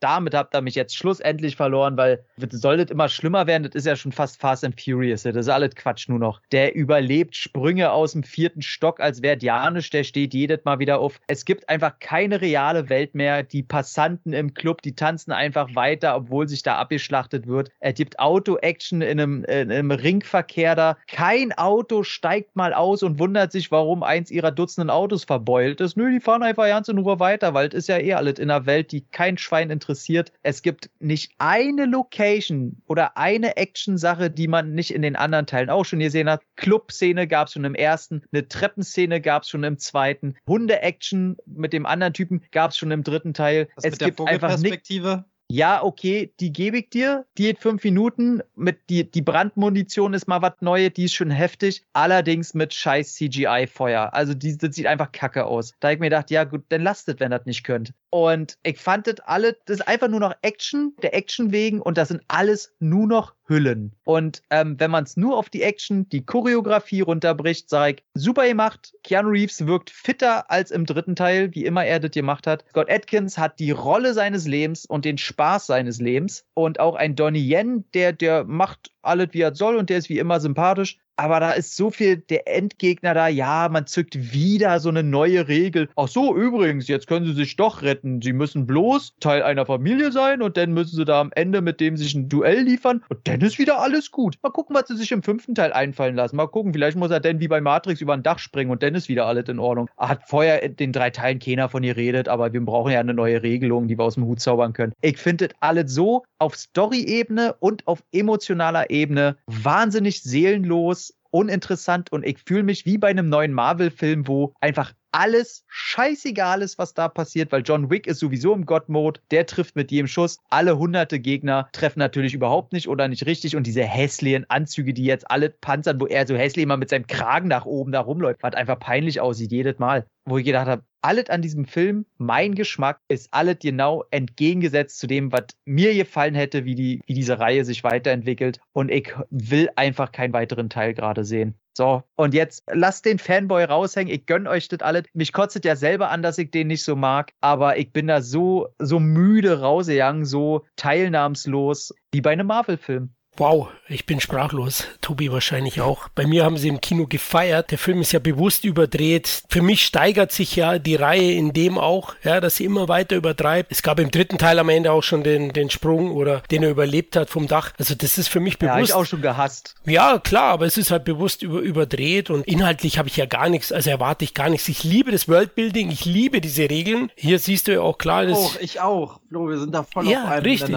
Und das ist ja auch dann bewusst an am Heroic Bloodshed Genre mit den ganzen Figuren um diesen Kampf um Freundschaft, Ehre und Verrat. Ich liebe das. Loyalität, die Dialoge, die einzelnen Figuren, oh der Gott, Blind Man. Äh, yes, baby. Ernst, ja, klar, oh meine ich Gott. das ernst. Das gefällt mir halt und klar, der Film ist zu lang. Die meisten Action-Szenen werden etwas zu lang gespielt. Bin ich bei vielen. Also ich sehe es nicht so, weil ich feiere das ab, wenn er da mit dem Nunchuck den 18. in die Fresse haut. Das gefällt mir einfach. Ich hätte mir das noch mal eine Stunde genauso ja, angucken können. Genau, das also komplett einfach genauso. Ich habe die Popcorn-Box genommen, einen nach dem anderen und ja und noch einen und gib ihm noch einen. Und dann die Stunts, das hast du ja wenigstens auch gesagt, Tom. Das ist ja Weltklasse, was da, was der die Stunt-Crew abliefert. Äh, Charlie hat gleich meinen Beitrag geliked. ja. Shoutout an ihn nochmal, ne? Genau. Charlie, der äh, Donnie Yen hier zu Teilen gedoubelt hat. Sonst ist er ja leider nicht zu sehen, aber man sieht ihn als Donnie Yen. Ja, und Bill Skarsgård, super schmieriger Schurke als Marquis, fantastisch, erstklassig. Ey, dann frag ihn mal bitte, frag mal Charlie, falls du mit ihm oder Tobi, falls du mit ihm nochmal in Kontakt kommst. Ey, ich hätte schwören können, dass er in einer Szene mit einem Maschinengewehr und so einem hässlichen Schneuzer um die Ecke läuft. Und ich habe mir gefragt, haben in die da In welcher Szene denn? In der Paris-Szene oder beziehungsweise in Paris? Ah, in der, ich möchte sagen, das war in der Donnie Jens-Szene äh, rund um die Küche. ich kann ihn mal, ich kann ihn gleich mal anschreiben. Frag ja. ihn mal, weil ich habe gedacht, haben die da Char Charlie so einen hässlichen Schnäuzer angeklebt und er darf mal für zwei Minuten da auch wirklich ich, Also ich weiß, er hat auf jeden Fall auch in vielen verschiedenen, er postet ja zwischendurch auch mal was äh, auf Insta und auf Facebook und so. Und er hat in vielen verschiedenen Szenen rund um alle äh, Standorte, weil er eben auch immer mit dabei war, aufgrund von Donnie Yen, auch immer so ein paar Goons gemimt, also die dann da weggemacht worden sind von den Hauptcharakteren sozusagen. Das heißt, er war sowohl mhm. auch, glaube ich, in den Rüstungen mit da drin, also quasi im Osaka-Kontinente in diesen krassen schwarzen Rüstungen, als auch in dem ja. Netzhemd in der Berlin-Szene war er mit drin und äh, Eyeliner und äh, auch in Paris war er, glaube ich, äh, mit dabei und wurde da ein paar Mal umgehauen, äh, so dass man es natürlich nicht großartig sieht, aber äh, er war auf jeden Fall in einigen Szenen mit drin. Ich kann ihn da konkret mal fragen, ob er da auch mit äh, gemacht hat. Ja, klar cool. Ja, also am Ende für mich ein richtig geiles Actionbrett. Inhaltlich habe ich nichts anderes erwartet. Ich habe genau das bekommen, was ich wollte und noch die Steigerung mit der Brandschussmunition. Ja, diese Draufsicht hast du ja schon erwähnt, ist auch großartig. Ich fand auch das Endduell schön spannend. Klar wusste ich, dass John noch eine Kugel hat. Trotzdem gut ausgespielt und für mich auch insgesamt konsequent abgeschlossen. Und wenn man Keanu Reeves und Chad Stahelski glauben darf, wird es erstmal keine Fortsetzung geben. Was das Studio dann macht und ihn anbietet für den fünften. Naja, da kommt jetzt nur kein weiterer, weil sie tief drin sind in ihrer Serie und dem Spin-off. Ich glaube, es hieß aber auch erst, die wollen keinen fünften machen. Und dann, nachdem der jetzt so unglaublich erfolgreich geworden ist, beziehungsweise auch immer noch ist in den Kinos, haben sie schon wieder gesagt, man könnte ja vielleicht doch überlegen, ne? so wie es halt ist. Also das erkläre ich ja immer wieder. Ich diskutiere ja auch oft mit, mit, mit Filmfans und Freunden und so. Und sage ich, Leute, es ist immer noch ein Unternehmen. Ja, schön, dass ihr es künstlerisch sieht, aber wenn ihr eine Firma hättet, würdet ihr auch auf Nummer sicher gehen. Mag traurig sein und ist unromantisch, aber ich würde es nicht gut finden, weil ich finde, das ist ein grüner Abschluss und das würde ein weiterer Film das Ganze verbessern und wahrscheinlich würde ich dann auch kritischer werden. Ich weiß nicht, ob ich so kritisch wie Micha werden würde. Boah, da, äh, ich wollte jetzt, äh, eigentlich habe ich schon gesagt, soll ich überhaupt noch was sagen, weil ich wollte, dass du ihn jetzt abschließen kannst mit deiner Freude für den Film, weil ich bin da da ja noch zu 100. ja, okay, okay, okay, guter Punkt, ja. Dann, also, ich bin da wirklich zu 100 Prozent bei Tom, muss ich echt sagen. Also, die ersten beiden stehen über den anderen für mich. Ich mochte, dass er trotzdem noch irgendwo geerdet und irgendwo auch noch einen emotionalen Aspekt hatte. Und nichtsdestotrotz habe ich mich auch selbst dabei erwischt, spätestens bei zwei und drei bin ich ins Kino gegangen immer mit meinem Bruder, fast schon so Tradition, um einfach über den, über den nächsten Kill äh, zu lachen und so, also unseren Spaß damit zu haben. Wir wollten einfach wieder so ein, so ein Buch im Unterkiefer sehen und was weiß ich. Das ist alles auch vollkommen legitim und die Stunts, habt ihr ja jetzt auch schon gesagt und so sind ja auch immer geil. Aber dieses Mal wirklich war mir da zu viel also ich, ich weiß ehrlich gesagt gar nicht, wo ich ansetzen soll. Erstmal fängt es an mit Keanu Reeves selbst, den ich wirklich grottenschlecht finde in dem Film, wo er aber nichts für kann, weil er einfach, der sagt ja keine drei Worte. Der ist ja wortkarg, als ob er irgendwie sich zurückentwickeln würde. Das hat schon so Conan-Ausmaße, weil der sagt immer nur ja, nein und was weiß ich was, wo ich mir denke, was ist denn los mit ihm? Gib dem doch mal irgendwas. Und dann kommen da so Sachen bei rum, wie das, was Tom eben schon angesprochen hat, diese sich viel zu lang ziehenden Action-Szene auf der Treppe, wo ich wirklich gedacht, also die Treppe war für mich dann, das war schon der goldene Schuss am Ende, wo ich gedacht, okay, wenn er jetzt noch einmal runterfällt, gehe ich raus. Dein Babylon. es wird wirklich, ja, wirklich, das war wirklich. Aber vorher schon in, in Frankreich, dieser Kreisverkehr, der hat mich auch schon komplett rausgeworfen, weil ich dachte so, okay, ein Auto, vielleicht zwei, verzeih ich noch, wenn es quer steht, aber dass der Verkehr fließend drumherum weitergeht in Frankreich, ist einfach nicht möglich. Also da will ich auch nicht klugscheißern, also es ist nicht möglich. Aber auch der ganze Berlin-Part war so scheiße. Also wirklich völlig unnötig für die Story des Films. Scott Atkins in allen Ehren. Die ganze Figur hätte es nicht gebraucht. Dann kommt der, der Berghain, den habe ich sogar erkannt. Props an mich selbst, äh, den Berghain-Türsteher. Klaus. Ja. Den Klausi, oh, der ist geil. Den fand ich witzig, aber das ist genau der Humor, auf den ich dann warte. Dass da so eine völlig random Figur auftaucht, einmal, zweimal sagt, ich bin Klaus und fertig. Das ist lustig, dann guckt Keanu Reeves ihn auch kurz so ein bisschen verblendet an. Darüber konnte ich lachen. Aber über ganz viele andere Dinge dann echt gar nicht. Und dann kommt noch eben dazu, wir haben ja gerade schon darüber gesprochen, es kommen jetzt Spin-offs, es kommen Serien und wirklich jede zweite Szene ist ein fucking Marketing für die nächsten Folgen und, und Sachen, die da kommen. Sei es der eine Typ, ich habe schon vergessen, wie er heißt, der so die dritte Figur im Bunde mit seinem Köter ist, wo ich wusste, ah, Köter, das hatten wir doch schon mal. Hm, hm, ist er vielleicht irgendwie, wenn der nicht noch irgendwo eine Rolle spielt, weiß ich nicht, was der in diesem Film gesucht hat. Also für mich, ich habe den für mich als Marketing für Serie XY verbucht. Dann die Tochter von seinem asiatischen Freund, gespielt von Rina Sawayama, wo ich auch das Gefühl habe, diese Geschichte ist nicht zu Ende erzählt, weil ja äh, sie und Donnie Yen sich auch noch so komisch begegnen, was aber auch eine strunzdämliche Szene ist. Sie guckt ihm dabei zu, wie der eigene Vater sagt, nee, lass den mal, lass den mal mich umbringen. Dann bringt er sie um und irgendwie ist sie trotzdem abgefuckt auf den und dann kommt auch noch dieses Wir sehen uns wieder Momentum und dann so, warum? Wahrscheinlich nur, weil es irgendwann wieder in irgendeiner Serie oder in irgendeinem Film eine Rolle spielen wird. Ja, es gibt ja noch eine After-Credits-Scene, wo das so ein bisschen aufgelöst wird, ne? Ja, habe ich nicht gesehen. Mir hat man gesagt, man hätte zehn Minuten im Kino sitzen bleiben müssen, um die zu gucken. Da hatte ich dann keinen Bock mehr nach den drei Stunden. Und dann diese, diese ganzen, sei es Paris, sei es die Treppe, sei es aber vor allen Dingen Berlin, ich komme wieder auf Berlin zu sprechen, die stehen da wirklich, als wäre er in der Matrix rum, wie diese, wie heißen diese, wie heißt es beim Gaming, wenn da einfach Figuren dämlich rumstehen, die nichts können? N NPCs. NPCs, die stehen da wirklich dämlich rum. Ich habe wirklich irgendwann nur noch drauf geachtet, wie reagieren die eigentlich? Ah, gar nicht. Okay, alles klar, gut, alles klar. In Berlin ist das man gewohnt, dass da Securities mit Äxten durch die Gegend rennen. Alles gut. Meucheln wir die fünfte Person. Und so hat sich das dann die ganze Zeit fortgeführt. Und ich hatte irgendwann, habe ich echt gedacht, mal abgesehen von der Brand-Dingsbums-Szene da, die fand ich auch mega. Das war für mich der einzige Mehrwert, den dieser Film hatte, zusammen mit Donnie Yen und Bill Skarsgård schauspielerisch, wo ich echt gedacht, boah, okay, ich bin echt richtig enttäuscht gewesen. Übrigens auch die, die, die Schlussszene für mich auch saudämlich. Ich fand die Idee, gestehe ich denen noch zu, weil ja, irgendwann gab es das Continental, irgendwann gab es auch die Münzen, okay, es gibt eine hohe Kammer, dann fangen sie irgendwie an wie bei Lost, es gibt dann die anderen anderen, es gibt noch den böseren böseren, einer, der hat noch ein bisschen mehr als der andere zu sagen, wurden alle nie erwähnt, so what, das finde ich alles noch okay, ich fand das Duell als Idee auch witzig, aber dieser blinde Donnie Yen, der hätte ganz Paris, hätte der killen können als Blinder, aber genau da, wo er dann zehn Meter vor John Wick stehen muss, trifft er ihn dann doch so, dass John Wick am Ende tödlich verletzt wird und so Geschichten, da denke ich mir dann, nee, also bei aller Liebe zum Detail, was ich ja wirklich, wo ich auch hin und wieder mal ein Auge zu drücke, irgendwann reicht's dann aber auch mal. Also irgendwann reicht's. Naja, und übrigens der Score, den ich sonst als Elektro-Fan ja sehr feier, ist teilweise einfach hart geklaut vom ersten und zweiten Teil. Also da war nicht so viel Neues bei diesmal. Das war derselbe DJ, derselbe Produzent, teilweise dieselbe Mucke wie aus dem ersten Teil von Castlevania. Also das fand ich schon ein bisschen faul auch. Keine Ahnung. Ich war diesmal wirklich echt angefressen, muss ich leider sagen. Und jetzt bitte ganz schnell noch den Film hochfeiern, dann habt ihr einen krönenden Abschluss. Ja, ich bin da wirklich 180 Grad Drehung, 100 Prozent bei Flo. muss ich sagen.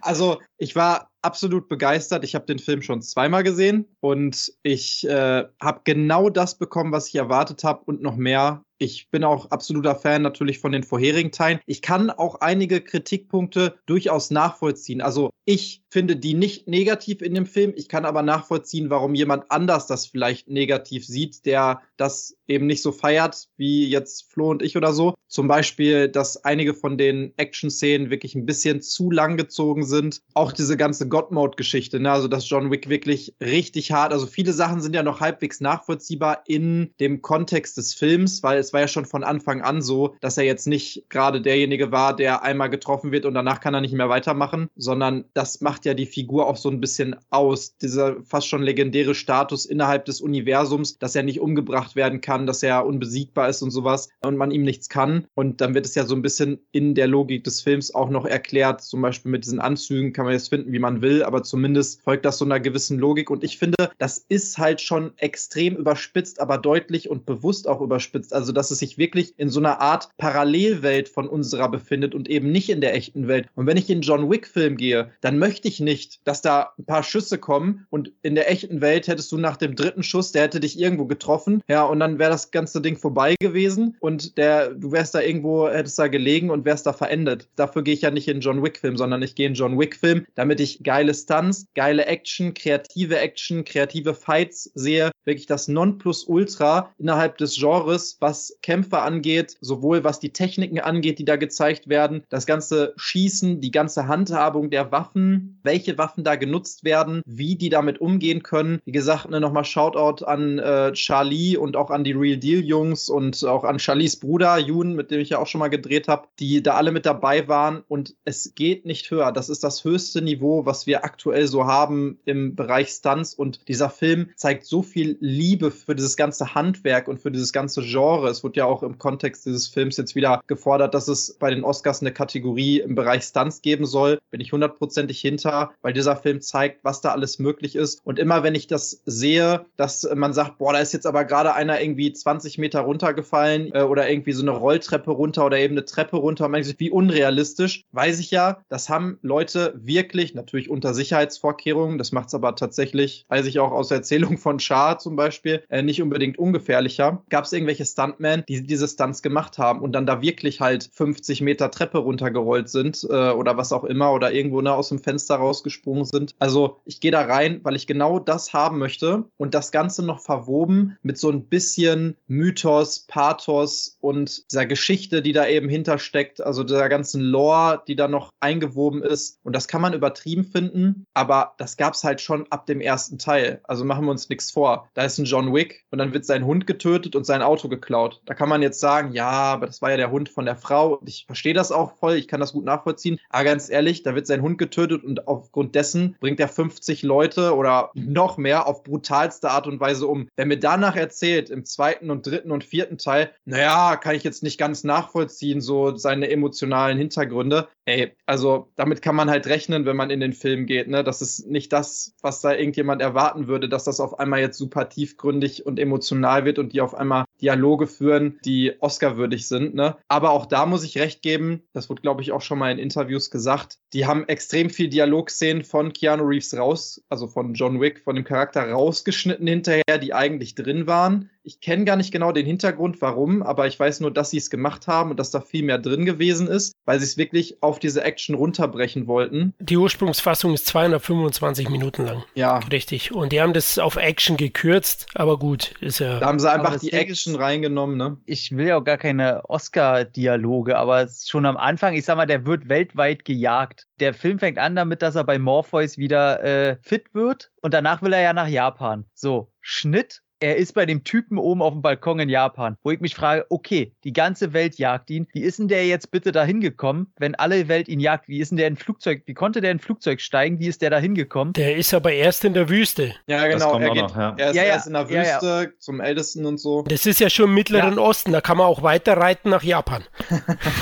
Ja, aber das meine ich, also das ist mir Alles alles, verbunden. faul. So. Es ist mir wirklich alles zu faul, zu einfach, zu sehr einfach nur noch Speedrun-Videospiel. Ja, ich, ich Ey, für verstehe Leu- da, Leute- ich verstehe die Kritik. Ich verstehe die Kritik. Ja, ja, und ich sag mal, für- für Leute- überhaupt nicht an bei dem Film. Das Ja, ist aber mir da- so aber- egal. da denke ich nicht Aber da drüber hat sich ja nach, die Reihe, da hat sich ja die Reihe hin entwickelt und das ist halt eine Richtung, die ich nicht mag. Weil im ersten Teil war es ja auch noch anders. So. Ja, Genau, da gab es ich- nämlich ich diese Welt zum Beispiel auch noch nicht. Also Aber doch, die der erste. Teil, nein, nein, es nein, wird der doch erste voll Teil, viel davon der erste gezeigt. Ja, der erste Teil hatte aber den Charme davon, dass der eine äh, Antagonist Angst vor John Wick hatte, weil er wusste, was der drauf hatte. Jetzt im vierten, der wusste schon gar nicht, wer John Wick ist. Dann von dieser Welt, vom, vom Continental, von der Hohen Kammer und so weiter, hat man auch erst über die weiteren Filme wirklich gesehen, was da alles noch hintersteckt. Aber es wurde doch schon voll viel angeteased im ersten Teil. Diese Münzen werden schon gezeigt, diese ganze Art und Weise, das Kontinente, wie das Kontinente funktioniert, dass es noch etliche andere auf, ich sage mal, nicht dem Level von John Wick gibt, weil er hat ja schon Legendenstatus auch innerhalb dieser Welt, aber dass es zumindest andere Killer gibt, die auch auf die genau gleiche Art und Weise operieren. Es wird auch angeteased, dass es nicht nur so ein Hotel in New York gibt. Es wird angeteased, dass da noch irgendwelche Leute drüber sind und hier hohe Kammer und sowas. Das wird zwar alles nicht so ausdefiniert, aber diese Grundsteine, die werden da schon komplett gelegt für diese ganze Lore, die dahinter steckt. Die wird nur nicht so ausgearbeitet, weil man sich ja auch damals gedacht hat, wir wollen jetzt hier nicht so eine tiefgründige Geschichte erzählen, sondern uns auch auf die Action Äh, wollen sie auch heute nicht. ne?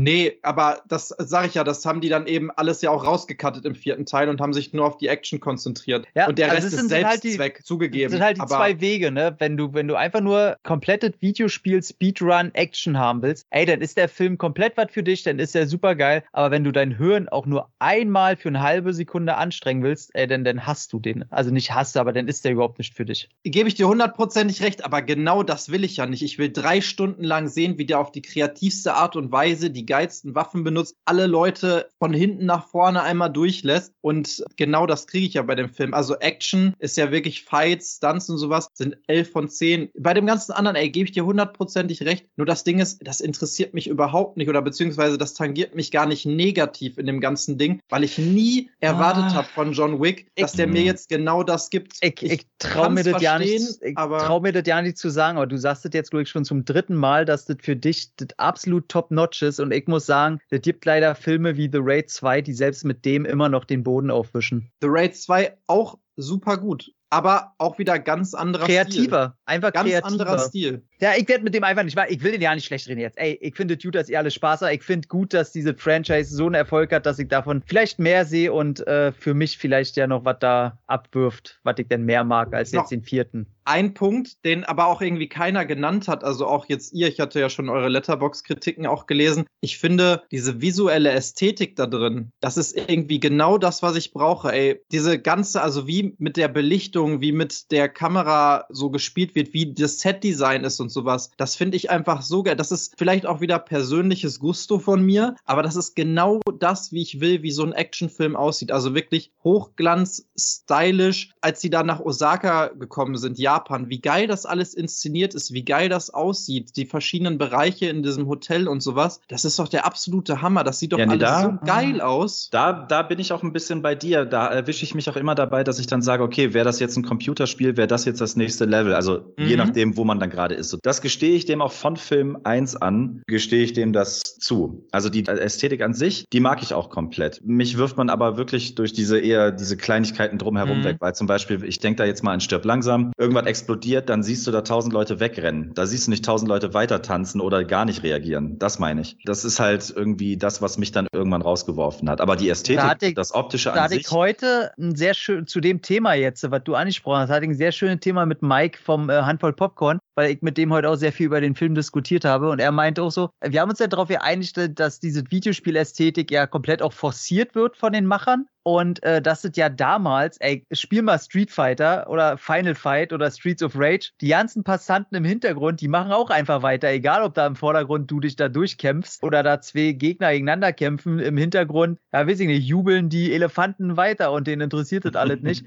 Und vielleicht haben sie, ey, vielleicht steckt da halt wirklich ein Gedanke in, dass die sagen, ey, früher in den Videospielen, wenn wir die Ästhetik schon machen, wisst ihr noch, wie das war, dass im Hintergrund ein Scheiß interessiert hat und die Leute einfach weiter, keine Ahnung, da war ein Bäcker, da war also einer mit Fahrrad rumgefahren, der hat im Scheiß interessiert, ob da vorne gerade ein Hadouken gemacht wurde. Vielleicht ist das ja wirklich so forciert gewesen einfach. Ja, ich habe das so richtig als Fiebertraum, so eine Parallelwelt, die stattfindet in der normalen Welt sozusagen wahrgenommen. Und gerade das fand ich irgendwie einen total geilen Kontrast. Also ich kann das voll nachvollziehen, rein von der Logik her, dass man sagt, ja, da wird doch keiner stehen bleiben, wenn da zwei Leute auf brutalste Art und Weise mit einer Axt umgebracht werden, direkt neben dir beim Tanzen. Aber ich habe mir das so vorgestellt, ey, da sind Leute, jeder von denen hat sich da fünf Pillen eingeschmissen. Die sind da alle am Abdancen, so wie die auch schon irgendwie so nebenher, neben dieser normalen Welt statt weil wenn man da reingehen würde, dann würde man ja auch sagen, alles, was die da machen. Also ganz ehrlich, da ist irgendwie mitten in New York ein super krasses Hotel und niemand checkt, dass es ein Hotel komplett voller Killer ist, wo eigentlich niemand anders rein darf, außer die Killer und solche Sachen. Also wenn man da jetzt anfängt, diese Logik zu hinterfragen, dann kann man da vom ersten Teil an ja nur sagen, das macht alles überhaupt keinen Sinn. Natürlich müssten die schon längst aufgeflogen sein. Wie können die denn in den ganzen Filmen überhaupt irgendjemanden umbringen und nicht sofort überall ist Polizei und alles ist abgesperrt? Abgesperrt und überall sind Spezialeinheiten und das ist überall in den, in den Nachrichten und sowas. Also so funktioniert der Film ja nicht, weißt du? Dann würde ja die gesamte Prämisse des Films null funktionieren und diese ganze Welt und diese ganze Unter- und Zwischenwelt und sowas davon. Deswegen hat mich das auch irgendwie null gestört, sondern ich habe so mit in dieser Ästhetik des Films gesehen. Und tatsächlich gibt es ja auch in der Berlin-Szene, also als er dann rausgeht, laufen ja auch ganz viele raus und flüchten da. Und zwischendurch, also gerade wenn die dann unten sind, so zum Ende des Kampfes, Kampfs mit Scott Atkins. Da sieht man auch wirklich für fünf Minuten lang wieder alle stehen und nicht mehr tanzen. Also einige tanzen noch weiter, die haben vielleicht wirklich ein paar Pillen eingeschmissen, aber der Rest steht da und hat da irgendwie das Grauen auf den Gesichtern und guckt den da äh, irgendwie aus einer sicheren Nähe irgendwie zu, was sie da so machen. Also da ja, es schon Anleihen im Hintergrund, aber. Ja, aber das ist alles. Also ich hätte es halt lieber, dass da so drumherum geschrieben wird, sich beim Drehbuch ein bisschen darum geschert wird und man das probiert, irgendwie ernsthaft zu probieren, in die reale Welt Welt zu verpflanzen und wie man das verständlich zeigen könnte, dass das alles immer noch im Untergrund passieren könnte, ohne dass die auffliegen und so. Das ist mir alles einfach zu einfach gestrickt. Ich hätte gern was anderes, aber. Es könnte ja, es könnte ja so ein bisschen, die Frage könnte vielleicht ein bisschen geklärt werden von den Projekten, die jetzt danach kommen. Weil wenn die jetzt zum Beispiel, ne, äh, jetzt kommt ja zum Beispiel, glaube ich, Ballerina als Film noch. Den du natürlich anschaust, ja. Den ich natürlich sofort in der Sneak Preview mir Nur wegen der Action, nur wegen der nur Action natürlich. Wegen der Action und der Story. Ähm, Aber wenn man einfach dann sieht, wie die stylistisch fortgeführt werden, ja, wenn jetzt die nächsten vier Filme auch so werden, dann gestehe ich zu, okay, dann war das vielleicht von Anfang an der Gedanke, aber ich bleib dabei. Den Vibe hatte ich nicht von Anfang an. Auch wenn natürlich John Wick von Anfang an so ein bisschen unkaputtbar war und auch so ein bisschen wie so, ein Mördergottheit von, von den anderen gefürchtet wurde. Aber dieses überstilisierte, fast schon die Teilnahmslosigkeit der, der Menschen drumherum und so weiter, das war nicht von Anfang an so. Da glaube ich nicht dran. Ich musste mir vielleicht mal angucken, aber wenn das jetzt so fortgeführt wird und dann auch die Geschichte vom Continental zum Beispiel würde mich noch interessieren, diese Serie und so, dann so what? Ich finde das Universum Universum ist auch perfekt geeignet für so ein Spin-off mit einfach vielen weirden Charakteren, die da noch drin vorkommen. Das muss ja noch nicht mal so super weird sein wie Scott Atkins, obwohl ich den wirklich richtig geil fand in oh, dem Film. Ich will ein Prequel, Aber, ich will ein Prequel. Ja, Hammer. Von Killer übrigens viel auch von ihm selber kommt, ne? Äh, Habe ich äh, nochmal nachgelesen. Also, dass die ihm gesagt haben, ja, du kannst normal Scott Atkins sein, weil der Typ ist einer der krassesten Kampfsportler, die es äh, gibt, so filmtechnisch und wahrscheinlich auch ohne Film dahinter. Und er dann gesagt hat, er wäre doch voll witzig, wenn ich voll fett wäre und wenn ich so krasse Goldzähne hätte und wenn ich mit so einem komischen Dialekt sprechen würde und sowas. Und die haben ihm einfach gesagt, ja, wenn du willst, äh, mach. Und ist alles irgendwie so daraus entstanden, dass die halt wirklich auch, was du vorhin mal bei einem anderen Film sagtest, das Gefühl hast, die haben richtig Bock, diesen Film zu machen. Die stehen dahinter und denken sich, boah, was könnte man noch für ein krass, und das wäre doch voll krass, wenn der da aus dem Fenster fliegen würde. Und dann machen wir noch das und dann machen wir noch jenes. Und dann gibt es so viele geile Würfe in dem Film, wenn man da genau drauf achtet. Es gibt so viele geile Handhabungen der Waffen, wie nachgeladen wird. Unabhängig davon, dass Keanu Reeves ja wirklich auf diesen Tactical Shooting Ranges das alles trainiert hat, super viel Jiu-Jitsu gemacht hat. Und das hat auch Char erzählt, dass Keanu Reeves wirklich ein super lieber Typ war, als ich äh, Char letztes Jahr noch getroffen hatte in Berlin. Da hat er ein bisschen von John Wick auch erzählt und sagte, Keanu Reeves wirklich um 7 Uhr fing das Training an, um sich vorzubereiten. Er war um halb sieben an der Halle, hat schon gewartet und wenn um 18 Uhr alle nach Hause gehen wollten, weil alle durch waren, hat er gesagt, ach komm, einen machen wir noch, komm, ein Stündchen können wir noch machen, ich will mich noch verbessern, ich will noch mehr machen. Der kannte nach dem ersten Treffen von allen Leuten da die Namen. Der war jeden Tag einfach nur trainieren über Monate, um sich darauf vorzubereiten, weil er alles perfekt machen wollte. Und er haut ja echt auch ein paar coole Szenen raus, wo man auch sieht, dass er sie selber gemacht hat innerhalb des Films. Da steckt so viel krasse Handarbeit und so viel Liebe und sowas drin. Weiß ich nicht, ich habe da einfach, ich bin davon überwältigt, was da alles so hintersteckt. Ja, ich auch. Ich habe schon drehenden Augen jetzt, wo du, wo du erzählt hast. Also ist wirklich so, ich schaue mir ihn auch nochmal an und ich meinte es ja schon in unserem Chat. Ich glaube, der Film wird über die Jahre gewinnen, wenn alle vier hintereinander geschaut werden. Und ja, die Personen, die da nicht reagieren in Berlin, das ist eine Kritik an der zunehmenden Empathielosigkeit der Menschen. das ist eine Sozialkritik, ganz klar. Richtig. Ist der, ist der Berghain, ne? Da überrascht halt nichts. Also, Dann aber auch an französische Autofahrer. Also, Tom, du weißt das. Gibt es so einen Club in Berlin, dann würde ich da auch gerne mal hingehen. Na, das, was, die da, was du da siehst, ist der Berghain. Ja, das Berghain. Aber ist der Berghain nicht nur irgendwie 30 Quadratmeter groß oder so? Also ich meine jetzt nicht hm. von außen das Ganze, sondern von innen, ne? Mit diesen riesigen Hallen und alles riesengroß. Nee, das ist ja das Witzige. Von, von außen zeigen sie ja nicht mal das Berghain. Da, wo die reingehen in diesen Himmel und Hölle, das ist da ist eigentlich so ein Museum oder so, ne? Ja, das ist am Lustgarten das Museum. Da, da ist gar nichts drin, außer ein paar Statuen. Aber von innen, was du von innen siehst, ist dann wirklich das Berghain. Aber doch nur in dieser Szene, wo die da dieses Pokerspiel machen, oder? Nicht dieses ganze Ding da hinterher mit diesen ganzen Regen und keine Ahnung was, diese nein, riesengroßen nein, nein, Hallen mit diesen Riesen. Das Berghain ist doch eigentlich relativ klein. Also ich meine, ich war noch nie drin. Also ich, du, ich hab's da auch noch nie probiert, weil das ist nicht meine Szene da. Aber ich möchte sagen, dass äh, dieser Regenflor dass das schon da ist, nur kenne ich das nicht, dass man da noch Treppen runterlaufen kann oder so. Also das äh, davon habe ich noch nie gehört. Ob sie das irgendwie mit CGI oder irgendwas erweitert haben, ich möchte sagen, dass diese industrielle, was man da sieht, dass das aber auch noch dazu gehört. Weil der sieht ja, also Bergheim sieht ja von innen schon krass aus. Okay, jetzt wissen wir auf jeden Fall, oder ihr, liebe Hörer, wo er als nächstes einen drauf macht. In diesem Club genau, weil ihr habt ja mitbekommen, da gibt es anscheinend gutes Zeug, die Leute kriegen nichts mehr mit. Und ja, in diesem Sinne würde ich sagen, sind wir am Ende angekommen, Jungs, ne? Ich bin Klaus. Batsch. ja, das wussten wir doch schon lange. Bester Typ, ey. okay. Übrigens im OV, ich weiß nicht, ob es auf Deutsch oder Englisch gesehen hat, aber auch Scott Atkins hat einfach den köstlichsten Dialekt, den ich äh, gehört habe. Ja. Unglaublich geil. Gut, dann hoffen wir, ihr habt so ein paar Filmtipps mitgenommen bei diesem Podcast und geht den John Wick auf jeden Fall, ja. Also wir können es nur empfehlen, das ist ein Trip, den werdet ihr nie vergessen. Und wenn er negativ ist, dann können wir nichts dafür.